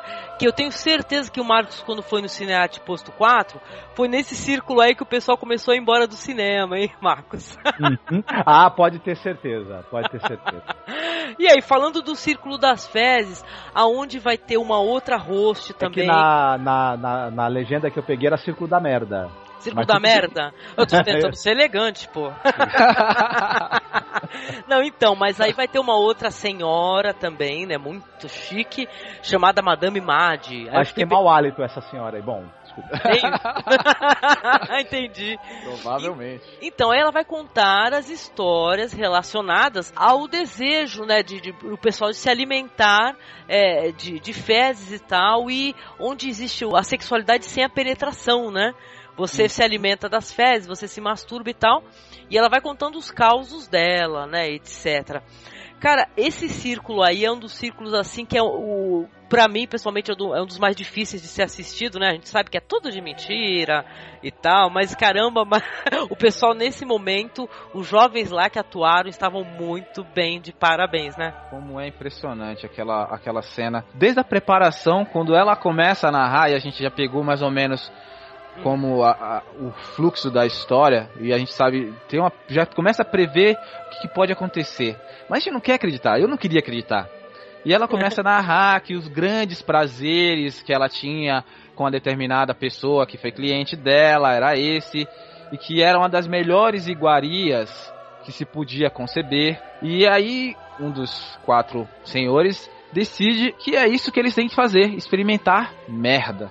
Não, aliás, uma coisa que eu queria levantar, não sei se eu tô me enganando, mas vocês perceberam que o fato delas contarem as histórias e tal, elas ficarem ali é como um fio condutor do que de tudo que vai acontecer para os jovens, porque elas vão ter, elas vão tendo, elas vão contando as histórias, eles vão perguntando para elas, né? Eles ficam, né, é, perguntando e tal, e eles tendo ideia do que fazer, inclusive, né? É, inclusive, durante a, história que a cafetina tá contando, né? Um dos quatro, ele resolve fazer cocô no chão na hora e fala para aquela mo moça que tá chorando desesperada. Porque a mãe morreu tentando protegê-la quando ela foi sequestrada, ele obriga a moça a comer o cocô dele na hora, né? Ali. Nossa. Não, e ela, e ela tá chorando porque, meu, é triste isso. Porque a mulher que tá contando a história fala assim, que o maior prazer que ela teve na vida dela foi matar a mãe adotiva, né? Que ela tava há anos aturando a mãe adotiva e tal. E quando ela começa a demonstrar esse prazer, falar, a menina começa imediatamente a chorar né? Uhum. É ele, para eles um prazer insano, tanto que é... sabe, é mais prazeroso, sabe? Você vê que tá realmente tem alguém sofrendo, né? Não tá nem em choque, tá sofrendo é... e expondo, né, o sofrimento. Sim. Eu, uma coisa que você me você falou e isso ressaltou agora para mim, que é a violência para eles é um estimulante, porque parece que eles estão tão anestesiados, tão vivem aquela vida enfadonha deles. Uhum. E, e, isso é uma coisa que parece que revigora eles. Então, quanto mais agressivo, quanto mais chocante, eles parece que tem um fôlego novo. E é isso que e, e aí eles vão alimentando isso para poder, uhum. porque à medida que eles vão recebendo esses estímulos, o estímulo anterior já não tem mais efeito. Eles precisam de alguma coisa mais forte, como a gente vai percebendo. Sim. É, Angélica e Ivan, uma, uma, coisa que eu queria também contextualizar aí, essa questão da que a moça tá chorando, né? Porque a Cafetina citou isso que a Angélica falou, que o maior prazer que ela tinha sentido foi quando ela assassinou a própria mãe. Nas obras do Sade, é, esse é o, é, o, é, o, é o, ponto máximo da corrupção dos personagens do, nos livros do Marquês de Sade. A pessoa começa com práticas sexuais diferentes, né?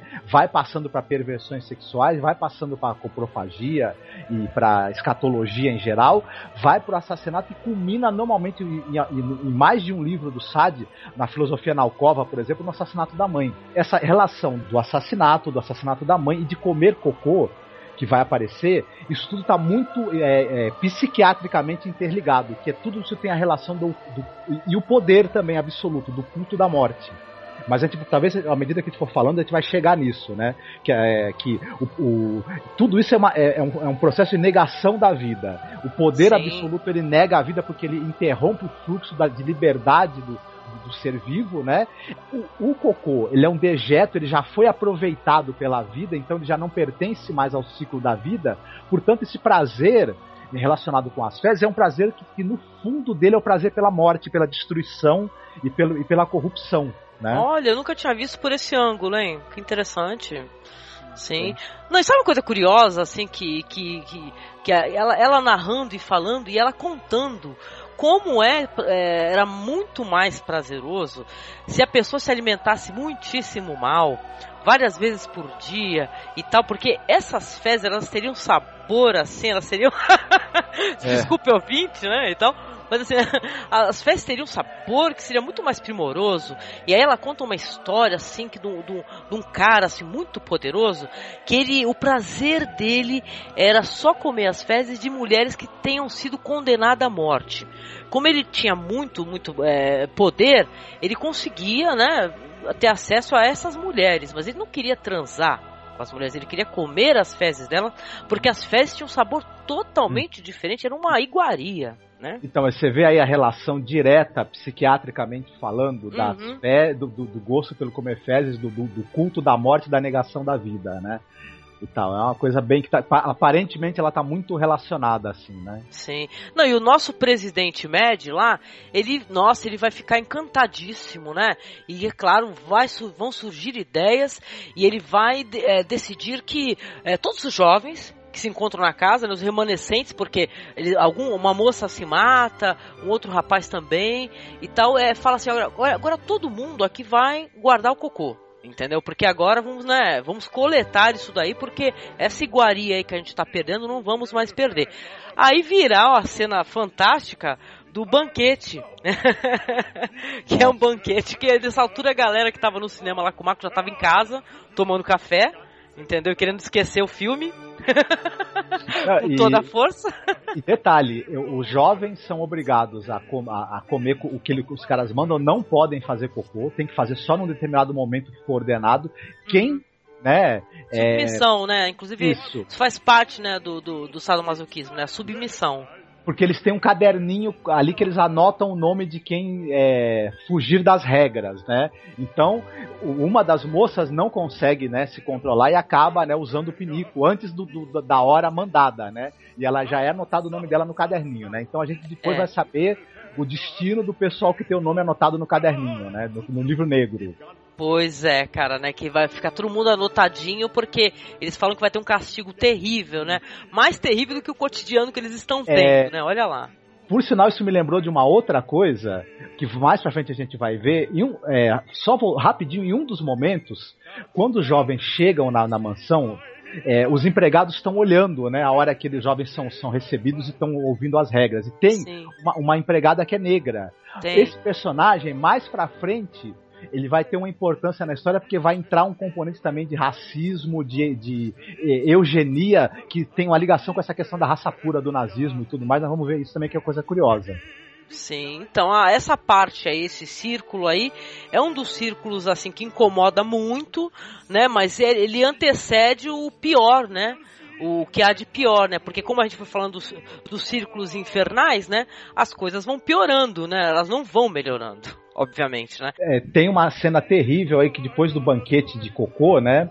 Um, dos rapazes é vestido de noiva e tem que casar com o presidente, não é isso? dentro ainda desse círculo aí, que é o círculo das fezes, vai ter o negócio deles ficarem brigando um casalzinho a não fazer amor, né? Porque para eles, eles só eles têm o direito de, de fazer amor, né?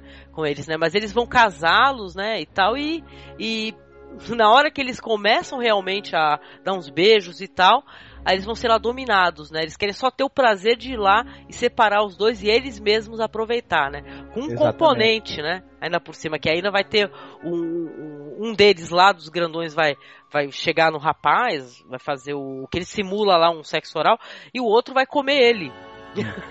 É, é, é, uma, é, uma, é um ritual de corrupção do amor, né? Do, da, da, da juventude. Das instituições, da, né? Das até, instituições, né? É. Exatamente. É uma corrupção das instituições, do casamento, da família e também dessa coisa do amor juve, do, do, da, da, juventude, né? Do da primeiro pureza. amor, Isso. da pureza, da, da, descoberta do sexo. Eles, eles fazem uma, uma espécie de, de inversão disso tudo, né? Uma brincadeira que corrompe e destrói tudo isso, né? De uma maneira assim chocante também, né? Exatamente.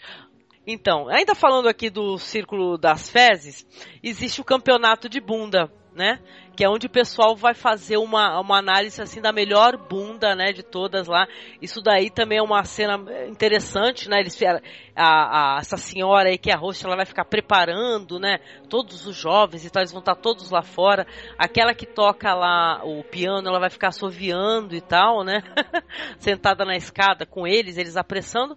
E quando eles entram, mandam-se apagar as luzes e eles vão ter que analisar ali qual que é a melhor bunda, né? Mas espera aí, gente, só analisar a melhor bunda? Não, não é um campeonato do Gugu, nem nada, não vai ter Carla Pérez. Vai rolar a ideia de um deles que vai chegar e falar assim: "Pera aí, vamos fazer assim? A melhor bunda, a gente vai matar essa hum. pessoa, né? E tal, eles vão ficar naquela, analisando a elasticidade e tal. Não há um para bundocks mas... aí não há um bundas em close para vocês verem nem nada. Vai ter eles ali analisando, mas tudo é filmado de longe, nada vai estar tá em close. Não é então, mas é uma coisa engraçada que você falou, viu, Angélica? Que, te, que é o seguinte: eles escolhem aí, os jovens ficam de quatro, né? Só que eles são mostrados no ângulo que a gente não vê a bunda deles. Quem tá vendo a bunda deles são os, os quatro, né? Libertinos lá que estão escolhendo. Mas é, a pessoa deve ficar horrorizada e falar: Nossa, que, que absurdo é esse? Mas as pessoas assistem, assistem concurso de bunda na TV. Né? É, tá vendo? Não, o Pasolini não tá certo o tempo todo. Uhum. E, né, fala sério, né? Entendeu? Não teve aí, lembra? Vocês lembram da polêmica algum tempo atrás? Porque não que hoje em dia isso daí tivesse. É, isso aí foi. É, reduzido. Mas assim, já teve o, pontos altos da TV brasileira, vamos colocar muitas aspas entre isso, onde no, no, na TV aberta, em plena duas horas da tarde, no, no, no Faustão tava passando sushi erótico. Mas para toda a criançada ver, cara, a família sentar e ver, a família mediana brasileira sentar e ver. No Gugu, tava tendo a Carla Pérez sendo entrevistada e, e cara, o rosto dela não aparecia. Entendeu? O cara deu foco na bunda e foda-se a audiência brasileira. Entendeu? Então, pô, realmente o pessoal fica mesmo chocado com o Pasolini, que nem close deu. Então, e, Né? e se você for pensar, aqueles jovens ali estão reduzidos a- às suas bundas, né? Naquele, naquele, naquela cena, né? Não são mais seres humanos, né? São pedaços de carne que estão sendo ali avaliados qual é o mais polpudo, né? O mais tenro. E que é justamente o que você faz com os outros seres humanos que estão na TV, que você está assistindo num concurso de bunda. São seres humanos reduzidos às partes tenras do seu corpo, né?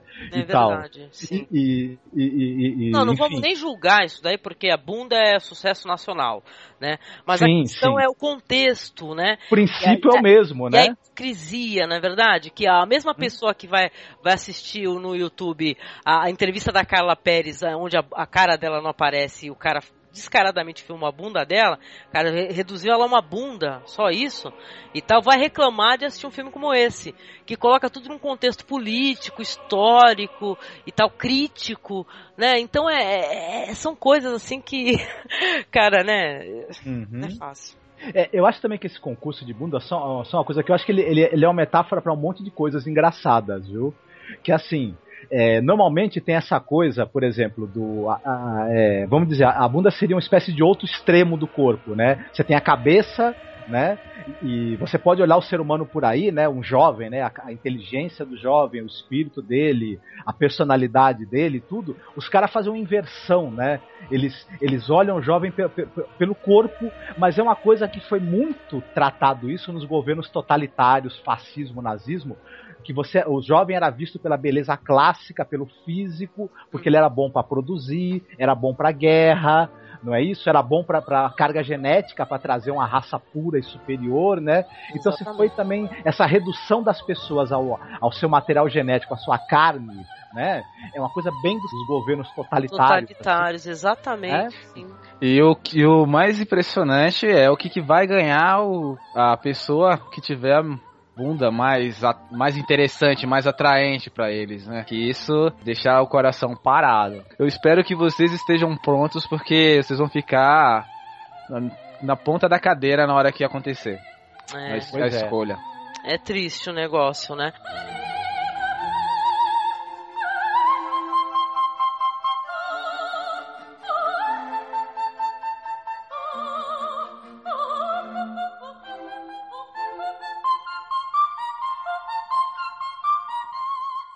Círculo das Fezes, pessoal, assistam e desencanem, porque é cinema, não é Não, fezes. na- é chocolate, gente. É chocolate com marmelada, entendeu? Vejam e não se aflijam tanto porque o filme tem que ser visto, apesar, apesar desse choque que você possa ter. Uhum, sim. O nota 10 para as interpretações, que a angústia não é uma coisa fácil de emular, não. Entendeu? A menina foi muito bem, é a que o Marco Sim. citou, sabe? Os jovens lá, o próprio banquete, né? Que eles vão chegar com aquele prato, né? Com todas as fezes coletadas e tal. Muito chocolate, nesse momento deve ter sido uma festa no set. Para os atores foi uma delícia, né? Porque É. estavam comendo uma coisa que na verdade é gostosa, né? É que Tinha que É. fazer carinha de nojo. tem que fazer carinha de nojo e tal. E eu acho que essa coisa também, Angélica, de você não usar atores profissionais, nada contra os atores profissionais, mas é porque o, o drama se desenvolve num outro nível, né? O, o ator não profissional, o choque dele é real. Né, depende de, de certas coisas que ele está fazendo. O incômodo é real. né? Isso, é E- verdade. E, ao mesmo tempo, é, um ator profissional, um grande ator, ele pega e a emoção do público, ele leva para onde ele quer. Né? E ele acaba a- a- a- fa- fazendo com que o drama se sobressaia. Um ator que não é profissional, ele tem aquela coisa de ser contido, de não conseguir fazer Vergonha, aquela né? coisa. Ima- Imagina quantos jovens nus, né? Talvez, não sei se é a primeira vez, né? Mas, pô, são jovens e eles estão nus, né? Perto Isso. de muita gente, né? Não, Isso é muito e o ator, embaraçoso. E o ator amador, ele não manipula as, as emoções da plateia e você fica livre para poder olhar o que está acontecendo e refletir sobre aquilo. Enquanto que uma carga muito pesada de drama e uma interpretação muito rebuscada, muito bem feita, ia te puxar para a questão de- do, do, do- ator te levar, levar a tua emoção para onde ele quer e não o teu intelecto, né? E Isso, Pasolini não. E eles, uma- eles tinham a, a, interpretações grandes dos vilões, né?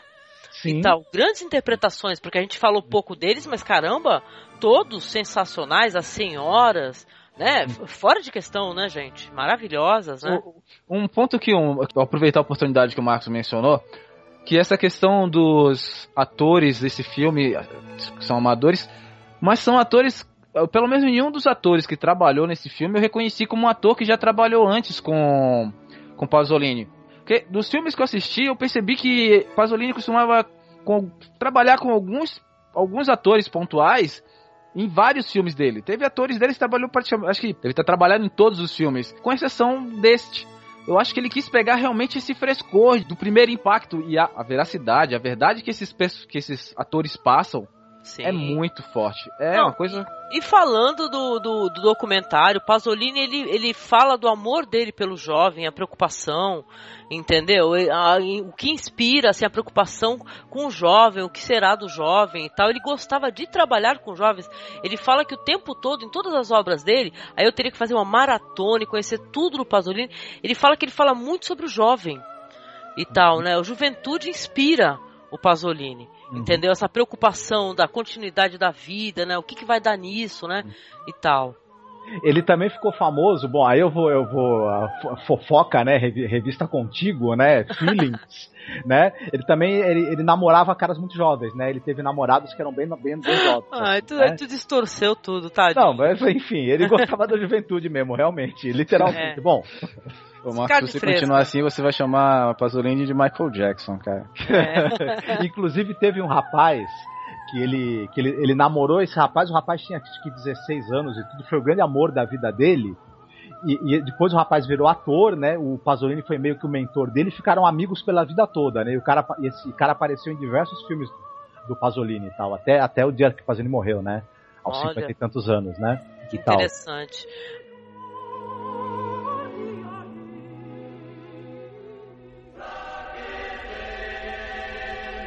Tal.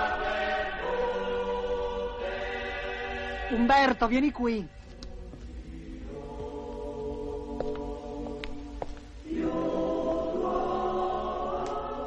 Lo sai quello che fa un bolscevico quando si tuffa nel Mar Rosso? No, non lo so. Ah, lo sai quello che fa un bolscevico quando si tuffa nel Mar Rosso? No, me lo dica. Avete ascoltato? Fa pluff!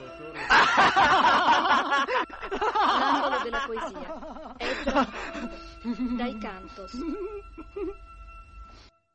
Então, aí nós teremos aí o próximo círculo que é o círculo de sangue, né? Onde a pessoa narrar as histórias é a senhora Castelli, né? A Madame Castelli, né? Que essa daí especialista em narrar histórias aonde o supremo prazer é a morte. Mas não uma morte rápida, uma morte breve, e sim uma morte sob tortura, né? E como a gente falou, eles é, usam essas histórias aí para poder, né, é, gerar ali as fantasias sexuais deles, né? E claro que numa das histórias dela, o, o as jovens são chutadas para um calabouço e tal, e nesse calabouço elas vão ser violadas, vão colocar ratos assim dentro delas, assim, colocar dentro dos órgãos genitais, e vão sofrer toda sorte de tortura, e isso excitando a, a mente ali do, dos senhores ali, que vão resolver botar em prática aí vários métodos de tortura com jovens, né? E aí, né, Marcos, a gente vai para o livrinho, né, onde os nominhos estavam sendo anotados, né? Exatamente. Não, e, eu, e, eu, e a gente vai para um outro momento muito interessante que tem relação com essa coisa do livro, que quando eles vão buscar as pessoas que os jovens que têm o nome no livro no livro negro, né, que cometeram alguma falta dentro daquelas regras absurdas que eles colocaram, né, para convivência deles ali, os jovens começam a tentar se salvar delatando outros, né? Isso é Isso. muito muito triste, né? Para é mim, o momento mais triste. triste. do filme, na verdade. Sim, não, e até o que você falou da, da de uma das serviçais, né, e tal, que ela é que ela é negra e tal. Eu lembro que um, um dos rapazes que é que tá ali é reprimindo, né, também servindo ali como soldado deles, é, acaba tendo relações, né, com ela, eles são pegos, né? Por causa justamente disso que, que você está falando. Começa um a delatar o outro e tal, aquele medo e aquela vontade de sobreviver, né? E eles tentando fazer o possível, né? Pra, sei lá, ficar mais tempo vivo ali, né? Porque o negócio Quem... tá feio quem os, as pessoas que viveram a, a, época da ditadura no Brasil, por exemplo, sabem muito bem como funcionava o sistema de delação, né? Que era um uhum. dedo durismo o tempo todo, né? Um, um entregando o outro, um delatando o outro, né? Sim. Trocas de favores, né? Eu delato um cara e aí você facilita uma coisa para mim aqui. Muita gente, né? Trocou de, delação por favores, né? Que, fornecidos pelo poder, né? E tal. Muita gente que hoje tá bem, tá com grana no bolso, tá contente aí, né? Isso. O, começou e, tá com, e tá com a ficha limpa, né? E tá com a ficha limpa, É. na verdade começou sua, seu pé de meia com a tortura, prisão e morte de outros, né? Muitos, muitos delatores, né? Muitos delatores estão ainda estão vivos aí, né? Abriu-se aqui em Santos muitos é, documentos dessa fase da ditadura e tem muitos nomes conhecidos aí envolvidos, né?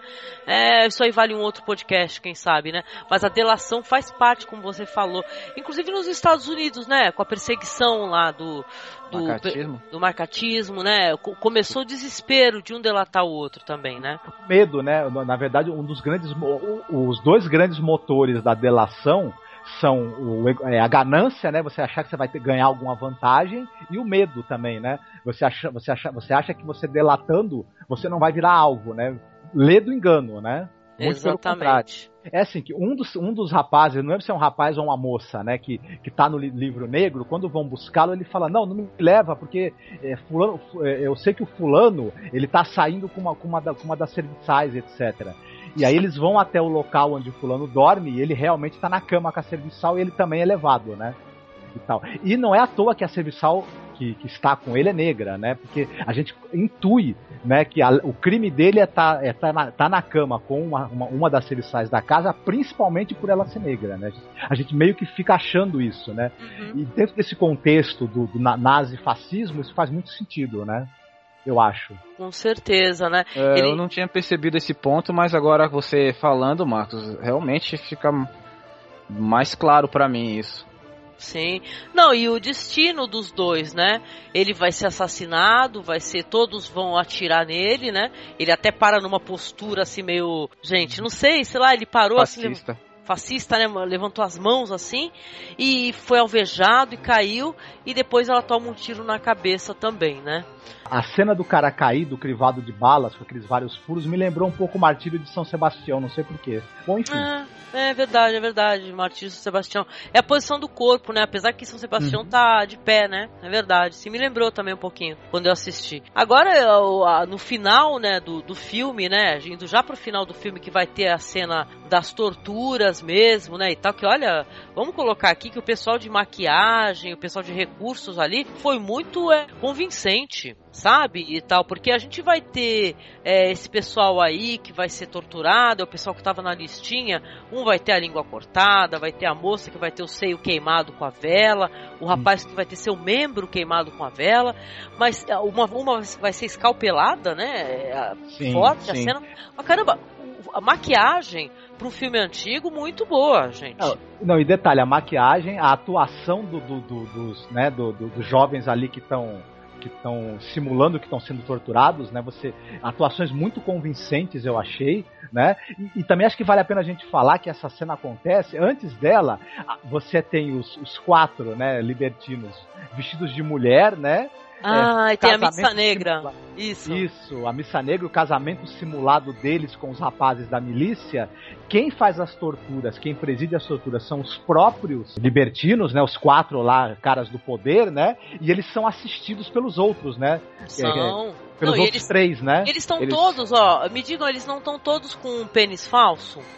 E tal, porque me, me pareceu assim, sei que é uma coisa que tem nada a ver da gente comentar, mas né, porque eu achei engraçado, estão com uma espécie de cinta. Sabe aquelas cintas lá que o pessoal coloca de com pênis falso, caramba? Me pareceu muito isso. tá todo mundo seminu, né? É, por dois motivos. Primeiro, para identificar que aquilo traz um prazer pro cara, por isso que ele tá pelado fazendo aquela monstruosidade, né? Porque ele tem prazer. E também porque aquilo vira uma espécie de reprodução das gravuras dos círculos do inferno, né? Onde as pessoas estão nuas também, né? Até a luz que é usada, que é que é meio avermelhada ali, lembra um pouco isso. Não sei se, não sei se eu Mas- tô viajando. Até mais do que isso, né? Porque vai ter assim, vão ficar sempre três em campo fazendo a tortura assistido pelos jovens. E um vai ficar olhando pelo binóculo. Né? A gente vai ter a cena vista pelo binóculo. No que o diretor foi muito interessante a maneira. Porque a gente viu o documentário e mostra ele filmando, né? Como é que ele fez a filmagem e tal. E, poxa, ficou muito interessante. Porque, olha, se vacilar, pra mim, até assim, uma, um recurso para ficar um pouco menos, né? Impactante. Sim. Inclusive, que é uma cena vista por binóculos, ali que tá um voyeur ali na janela observando e sempre vão trocando. Aí os- tem três lá e tem um observando, aí troca muda, né? Tem um momento que eles estão até dançando o cancan, é meio ridículo e tal. Mas assim, é, é, são cenas fortes, mas são até que o diretor meio que tomou um cuidado pra não chocar, né, absurdamente, né? Uma cena que não tem close. O Ele foco não é na, na, na, violência ali, né? O foco da cena não é no, no na, na, violência gráfica, na tortura, assim, na mutilação. É na expressão facial da pessoa que vai sofrer a tortura Sim. e do cara que está torturando, né? O contraponto da dor e do prazer, né? O que estava passando na minha cabeça, essa alternância de, de sadismo e voyeurismo, né? Porque que ele enfatiza aí nessa cena. Isso é, é, é muito chocante, eu achei. Porque o que mais me choca é porque nessas relações que existem de pessoas que se interessam por sadismo e masoquismo, uma das coisas que é muito forte nessa prática é a, é a concessão. Uhum. É uma troca. O sádico e o masoquista, eles têm um contrato, eles têm um acordo onde cada um sente prazer com aquela. Uhum. com a uhum. sua parte do, desse trato. E aí não. É só um dos lados que está impondo o outro. Só o sádico que tem prazer e o voyeur que tem prazer. A vítima não tem prazer algum. Então tem até uns ângulos, gente. A gente pode falar um pouco de ângulo interessante, porque nesse momento tá tocando Carmina Burana e Sim. tal. E, e, tem uns ângulos assim, quando ele tá olhando ao binóculo, um deles, que, olha, é, é agressivo, porque chega a ser poético. Tá assim contra um quadro, né? Um ângulo tão bem filmado, tá contra um quadro, tá olhando. Tem aqueles garotos que ficam ali perto deles, que toda hora eles chamam, né? E acariciam o rapaz enquanto estão assistindo. Mas sabe que é uma cena muito interessante, bem construída. A gente não falou de música, mas eu queria só trazer pro, pro ouvinte a curiosidade que tem a trilha do Ennio Morricone no filme. Opa, isso é um importante, né? Isso é pois é, importante. é, o filme abre com o Ennio Morricone. Uhum. Essa música do Ennio Morricone lembra as músicas do Nino Rota pro Fellini, né? Pros filmes do Fellini, aliás. Ah, Nino Rota, sim, sim colocar que essa cena da, da, dos assassinatos, das mortes, da mutilação, ela é a culminância de um processo, né? Eu, eu tirei os seus direitos como cidadão, né? Eu peguei, é, invadi você na sua, na sua intimidade, na sua honra, na, no, no, no, na, na, inviolabilidade do seu corpo, eu te, eu, eu te, te corrompi, eu te serviciei e, te, e, eu te transformei numa coisa. Você não é mais gente, você é uma coisa. E como você é uma coisa, eu posso pegar essa coisa e destruir se eu quiser. É minha, me pertence, hum. né? não tem vontade própria, né? Então ela tá aí para fazer o que eu quiser dela, inclusive destruí-la, né? E uhum. Detalhe, isso são é, um grupo de quatro caras, né, sádicos, impondo essa violência aos jovens, só que isso é a representação do Estado vendo o povo como uma coisa sem, sem, sem, sem direitos e sem vontade própria, que o Estado tem, tem o, o direito de destruir se ele quiser, né? Não é o Estado servindo ao povo, é o povo servindo ao Estado, inclusive com a sua vida. Né? Exatamente, é a massa de manobra. Uhum. Isso é Não, eu queria, e eu queria falar uma coisa rapidinho, que o Pasolini, ele comenta o seguinte, ele fala que os personagens, as vítimas, né, no caso, tanto os jovens, os meninos ou as meninas, eles são vítimas, mas eles têm um, um crescimento dentro da história. Eles são vítimas assim, mas eles não fica naquela de glamourizar a vitimização, sabe? Hum. Ele fala assim que o jovem tem alguns que se corromperam, que você vê que eles eh, acabaram se corrompendo, tanto é, alguns vão começar um a delatar o outro. Não é aquela vítima sofredora e tal, que vai, que, sabe, vai ser aquele personagem cansativo e tal dentro da história. Porque ele mesmo fala assim, que caramba, se fosse assim, acho que ninguém conseguia assistir cinco minutos do filme, entendeu? E ir embora. Mas assim, quer dizer que as vítimas também foram se modificando até o final do filme, né? De, algumas passando de vítima para, sei lá, para um espectador curioso, outros para os desesperados, né? Os mais desesperados que vão praticar o suicídio. Sim, sim. Vem o suicídio da, da senhora que é a, a, a, quem toca música, né? Que é a pianista, né, Marcos? Que ela, Isso. nesse momento, ela tá vendo o que eles estão fazendo, é, não mostra pra gente o que, que ela viu. É isso que é interessante, porque ela tá tocando a música dela, ela vai na janela, ela senta e olha, ela faz um olhar de horror e pula da janela. O, o que eu percebi nessa cena, Angélica, uh, do, do suicídio foi a consequência do, do longo da história, que o Marcos já havia citado que essa mulher ia ter um acontecimento com ela. Ela é uma personagem deslocada, que ela tá ali fazendo o papel dela de música, ela vê que as coisas não estão lá muito, que seria padrão, vamos usar essa palavra, Uhum. mas Tava tudo muito errado, né? é, tava tudo muito errado, mas ela tava ganhando o dinheiro dela lá e vamos ver, vamos embora, né? Af- Afinal de contas, no começo da história, se fosse em um ambiente de, de bordel ou um ambiente de orgia, de libertinagem, seria razoavelmente aceitável. Não estaria extrapolando em nada, apesar das- dos jovens estarem lá obrigados.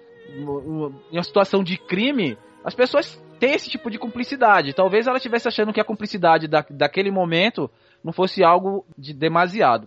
Mas ao longo do filme, isso vai se, se intensificando e chega no momento da missa, que, a- que nós falamos há pouco, que é onde ela começa a perceber que aquilo já tá indo longe demais. Tem no momento lá da missa que eles perdem a linha porque tá todo mundo desolado, muito triste. Sim. E os quatro lords lá, eles querem alegria, eles querem que, que as pessoas comemorem como se tivesse a felicidade deles. E eles começam a perder a estribeira, chegando ao ponto de ameaçar a vida dos jovens. E nesse ponto ela, ela chega a colocar a mão na boca com, as, com aquela expressão de espanto e toma uma atitude, que é de chamar uma das cafetinas pra dançar e começa a contar piada, Eu criar percebi. uma situação. Eu percebi que ela tava tentando, né? Hum. Que eles iam se vacilar, eles iam ser todos mortos naquele momento, né? Que os caras chegaram vestidos de mulher, né? Ridículo, vestido de mulher. E tá querendo todo mundo dando risada, se divertindo. Ela e a outra senhora começaram, né, a fazer uma interpretação de uma coisa humorística, né? E tal. E eles começaram a sorrir, né? Deu uma desanuviada no ambiente, né? Isso foi uma redenção desse personagem, da, da- dessa senhora, da pianista, né? E, e uma, uma cena muito bonita, até, eu diria, esse, esse momento que cai a ficha, né? De que no final das contas ela tá participando, vai participar de assassinatos também, né? Foi o limite dela, né? Ela É. atingiu o limite, como o Ivan bem falou, né? Só que aí ela também, mais pra frente, ela viu que ela não tinha como fazer nada pra impedir, né? Então ela não, não queria mais participar. Acho que ela falou, para o mundo que eu quero descer, né? Então a gente tem o final do filme, né? E tá onde um jovem vai olhar pro outro. Vão perguntar, e aí, vai trocar a estação da rádio, sabe dançar? Né? E vão começar a dançar e terminar com uma dança dos dois, né? Um perguntando qual que é o nome da namorada, etc. E fina-se o filme dessa maneira. Fade out. Ou seja, eu, o, o, o torturador, né? O cara que participa das atrocidades, depois que ele, que ele encerra o expediente, ele vai pra casa com a família. Viver a sua vida normal, cotidiana. Porque, afinal de contas, né? é, já que ele, que, ele, que ele, na cabeça dele, aquelas pessoas foram desumanizadas, não são mais seres humanos, né? Então é, é gado. É, é o mesmo sentimento de um cara que tá batendo gado, né? Vai pra casa também, É lá, mesmo lava o sangue da mão. do- é o mesmo sentimento do cara que passa a ditadura toda delatando todo mundo, transportando as pessoas, sumindo com gente, e no final tem a família pra voltar, né? Pra casa, né? Isso, exatamente. Só que ele também deixou de ser gente, ele não percebeu isso. Ele acha que, que só as vítimas deixaram de ser gente. Ele também, o que ele tinha de humanidade também já se perdeu, só, que- só que ele não percebeu, né? É verdade.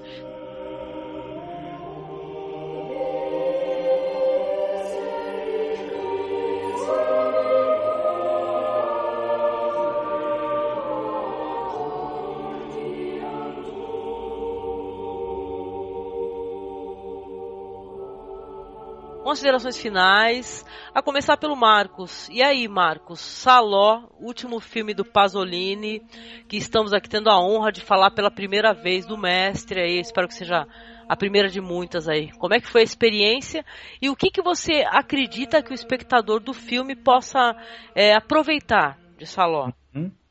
Então, o espectador do filme, é, quando ele superar o choque, né, o nojo e, e até mesmo é, talvez um pouco de hipocrisia que o filme que desperte, né? E tudo quando ele, se ele der uma olhada mais profundamente pro filme, ele vai ver que é uma tremenda crítica ao totalitarismo, ao autoritarismo, à violência de- do Estado contra o cidadão, a corrupção que o poder traz, né? E e, e é uma crítica também, principalmente, eu acho, a toda e qualquer instituição, seja o Estado, sejam instituições religiosas, sejam instituições de poder econômico, que fazem um culto da morte, da destruição e, e, e da negação da vida. E muitas instituições fazem isso, infelizmente. São movidas por, um, por, um, por, uma, por uma vontade destrutiva e repressora extrema, né? Achando que com isso estão tornando o mundo melhor ainda.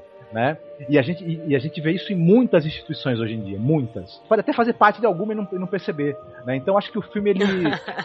quando a ficha cai, você percebe que o filme não está falando dos, só dos anos 40 na Itália fascista, ele está falando muito de coisas que acontecem hoje.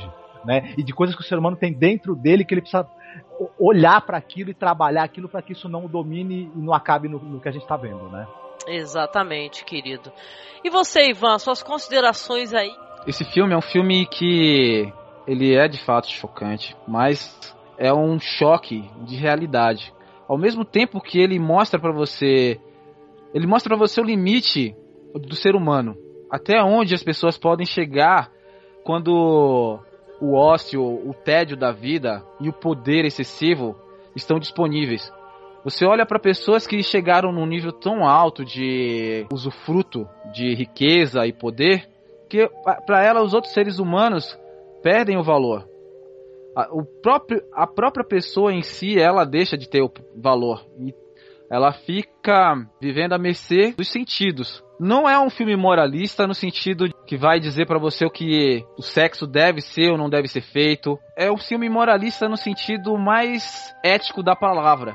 Eu não, eu, eu, eu é difícil colocar para vocês o quanto um filme do Pasolini é poético. Um filme violento como esse é tão poético quanto uma poesia de Castro Alves, como Navio Negreiro, exatamente essa poesia. É um filme que você deve ver com coração aberto, sem preconceitos. E o que nós falamos aqui, nós raspamos a superfície do filme. Certamente você, ao ver o filme, vai tirar muitas outras interpretações do que é falado, do que é tratado, e vai aprender muito, não só sobre as outras pessoas, como sobre você mesmo. E a partir daí, tirar lições de como você pode tratar a você e as outras pessoas quando você estiver forçando o limite das outras pessoas. E eu acho isso muito importante. Pelo menos foi isso que eu aprendi. Eu aprendi que às vezes a gente está numa situação que a gente tem um determinado poder, e às vezes é um poder mínimo, e a gente usa isso para oprimir o próximo. E não é uma coisa muito grande, uma situação comercial, você vai no, no, no balcão de uma lanchonete e pede um sanduíche ou um refrigerante e porque o atendente está atrapalhado com qualquer outra coisa, você usa a sua posição de cliente para se impor ou num contato telefônico, você eventualmente liga no, numa empresa que vai te atender por causa de um serviço que está sendo mal prestado e você trata a pessoa que está te atendendo como se ela fosse toda a empresa, descarrega nela o seu poder de cliente de uma forma tão opressora, esquecendo que tem um ser humano do outro lado. E isso é uma coisa que eu não tinha me dado conta antes de ver esse filme. Ou seja, as nossas próprias tiranias. Ou seja, a gente julga muito fácil a tirania de terceiros. Ah, tal pessoa oprimiu o cicrano, ou tal pessoa é um opressor, um tirano. Mas quando a gente faz isso, a gente não se dá conta, a gente age como aqueles milicianos que estavam lá achando que estavam cumprindo ordens e segue a vida. E perde a nossa humanidade no final, como o Marcos falou. Pô, hein? Foi fundo nessa daí, hein? Pois é, foi é, mesmo. É, foi fundo. Até defendeu o telemarketing, olha só. Pois é, pra mim o, o Saló já é a segunda vez que eu assisto, né? Como eu comentei, a primeira vez quase me estragaram, né? Pra mim, porque foi o momento errado, né? Mas dessa vez veio o momento certo, né? De se assistir esse filme. Eu assisti, aproveitei, revi o documentário também. Eu concordo com o Marcos é, e o, o Ivan totalmente. E eu acrescento né, como eu falei antes, que o, o consumismo, como o próprio Pasolini fala, desenfreado e tal, os valores muito torcidos, né, do que, que é importante, do que, que é relevante nessa vida, a preocupação com o jovem, que eu também tenho, porque eu sou mãe. Então eu penso nisso assim, é, a gente superar o incômodo que Saló traz pela primeira vez, só porque ele toca em coisas que a gente não gosta, eu não faço a distinção de assistir Saló ou assistir, por exemplo, a lista de Schindler, ou assistiu Noite Neblina, ou assistiu o que Ivan citou, que é um dos filmes de guerra que eu gosto assim, tá, é top 10 assim na minha vida, que é o Vai Veja. Para mim o incômodo é o mesmo e a ideia mental é a mesma. Daí, poxa, eu acho que não custa a pessoa que não conhece esse material dar a chance, né, e, e tentar transpor isso daí, né? Já que a gente vem trazer esse filme que é maldito por alguns, é amado por outros, né? Eu acho que vale muito a pena. Para mim, ele trouxe muito crescimento pessoal. O Pasolini merece o seu olhar, entendeu? Como muitos diretores aí, né? E agradeço a, a experiência, gravar o podcast e poder trazer aqui as minhas impressões, compartilhar e bater papo aí com o Ivan e com o Marcos, né? É isso.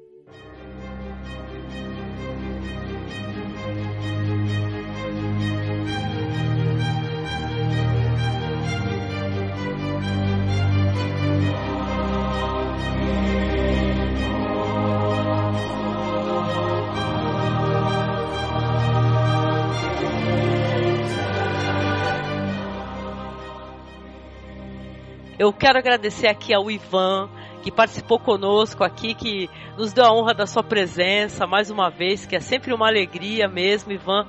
Ivan é amigo pessoal aí, amigo virtual por enquanto. Um dia vai ser no, na vida real, a gente vai tomar um café, vai tomar uma cachaça junto, mas isso não aconteceu ainda. Mas até lá, o Ivan é um, amigão mesmo, assim, então obrigada por, por vir aqui, viu, Ivan, participar com a gente e falar do Pasolini, viu, querido? Olha, Angélica, eu fico muito contente poder trazer a minha humilde contribuição. Eu não falei pelo que eu, a, pelo que eu sei, eu procurei aprender um pouco mais a partir do que eu vi, mas falei com coração. Falei com coração porque Pasolini é um cara que ele faz a gente se apaixonar por ele. Ele, sem nenhuma conotação além da, da amizade, uma cordialidade que ele. Sim, da, da não, forma... existe, existem vários tipos de amor. Exato. existe o amor de a gente se apaixonar por uma ideia, né? Alguém que Isso. consegue expressar suas ideias maravilhosamente, né? É entendido, Isso. sim. E ele, e ele consegue fazer a gente sentir esse amor por ele. Ele é um poeta e ele faz filme, não faz. Apesar do filme de, dos filmes dele serem filmes antigos, ele faz filmes populares, ele faz filme pro povo.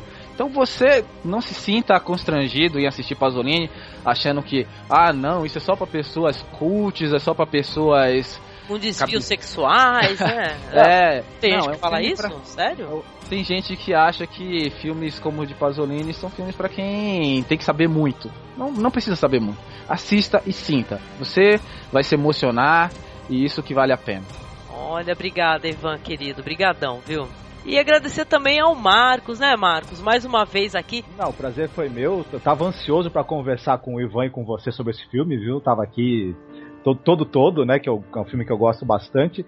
E é, o projeto é esse: a gente vai falar de produções que têm qualidade cinematográfica, antes de tudo, são bons filmes ou até grandes filmes, né?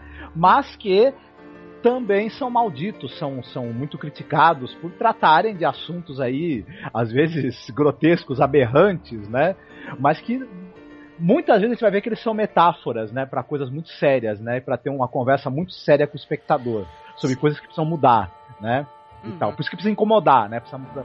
Para mudar tem que incomodar. Então, é claro. É, então os filmes malditos muitas vezes eles vão por essa levada, né? Do, do, incômodo querendo a mudança. Então a gente vai tratar de algumas produções aí que tem essa cunha de malditos e a gente vai tentar trazer um pouco de, de, de luzes um pouco para essa, pra essa, pra essa, esse manto de trevas que cobre aí algumas produções, né? Sim. Até porque tem muito disque me disque, muito boato e muita fofoca infundada sobre e as pessoas falando de filmes que elas não viram, né? Isso, Também. cara, como tem é? gente que o pessoal, o pessoal é renega o filme sem nem ter assistido, cara. É sensacional isso daí. Uhum. É, tipo, não vi, é? não gostei, não assisti. Isso, isso, é, isso, é a escola de crítica cinematográfica do Magno Malta. Né? Tal, mas não, espero que ela não, não, não, não, não se popularize muito, né? Pois é. Então a gente vai trazer esse trabalho para você, ouvinte, com todo prazer. A gente já assiste essa espécie de produção, entendeu? A gente falou do Pasolini, mas a gente vai trazer muita coisa também do cinema extremo sem medo para comentar com vocês aqui e, sabe, fazer uma, dar uma de guia mesmo, né, pro pessoal poder, quem sabe, escutar o podcast, depois assistir o filme com outros olhares, né, e tal, para quem ainda não assistiu, não quis se arriscar. Eu acho também, Angélica, que é importante a gente, mas já que tá falando do projeto, lembrar que são filmes que para maiores de 18 anos, viu? Uhum, sim, é, sempre. No, provavelmente todas as produções que a gente vai falar são filmes que classificação etária para maiores e tudo. São filmes que têm um conteúdo que a pessoa precisa ter um certo estômago, precisa, precisa ter um certo. É, uma, uma, uma abertura de cabeça para certas coisas, etc e tal. Não é para todos os públicos, então também acho que quem, quem, a gente, quem vai ter muita resistência a isso e tal, também fique avisado, né? Que também pode, pode, pode talvez não ser a sua praia, né? Ah, então, claro, também, né? Ninguém é obrigado a gostar desse tipo de, de, de cinema também. Não, com toda certeza, com toda É? certeza. Isso aí são anos, assim, de quem já tá assistindo, começa a pegar uma coisinha mais pesada aqui, outra coisinha pesada ali, chega, né? então é isso, a gente tá aí com o projeto novo, comente, sugira mais filmes, porque se você tem a mesma curiosidade aí que move a gente, você também sugira filmes que a gente vai deixar anotadinho para projetos futuros, aí para gravações futuras. Quem quiser mandar e-mail pra gente, manda aí para contato cinemasmorra.com.br. Siga-nos lá no nosso perfil oficial no Twitter, que é masmorra underline cast. Então no Facebook, né? Dê o seu curtir aí, não esqueça de dar o seu curtir, que nós temos lá a página oficial, lá que é Cinemasmorra no Facebook. E o mais importante, né, que eu sempre esqueço de falar, que para quem utiliza iTunes, lembrar de ranquear a gente no iTunes, né? Falar o que você achou do podcast, porque isso faz o podcast aparecer e mais do que isso, faz o diretor que a gente está aqui tentando iluminar aparecer também. Então isso é muito importante, né? O seu feedback, né? E o seu comentário e você dá a notinha também pra gente lá, beleza? E é isso, até o próximo Masmorra Maldita. Opa, até lá. Até lá, Até então. lá. Até lá, maldita.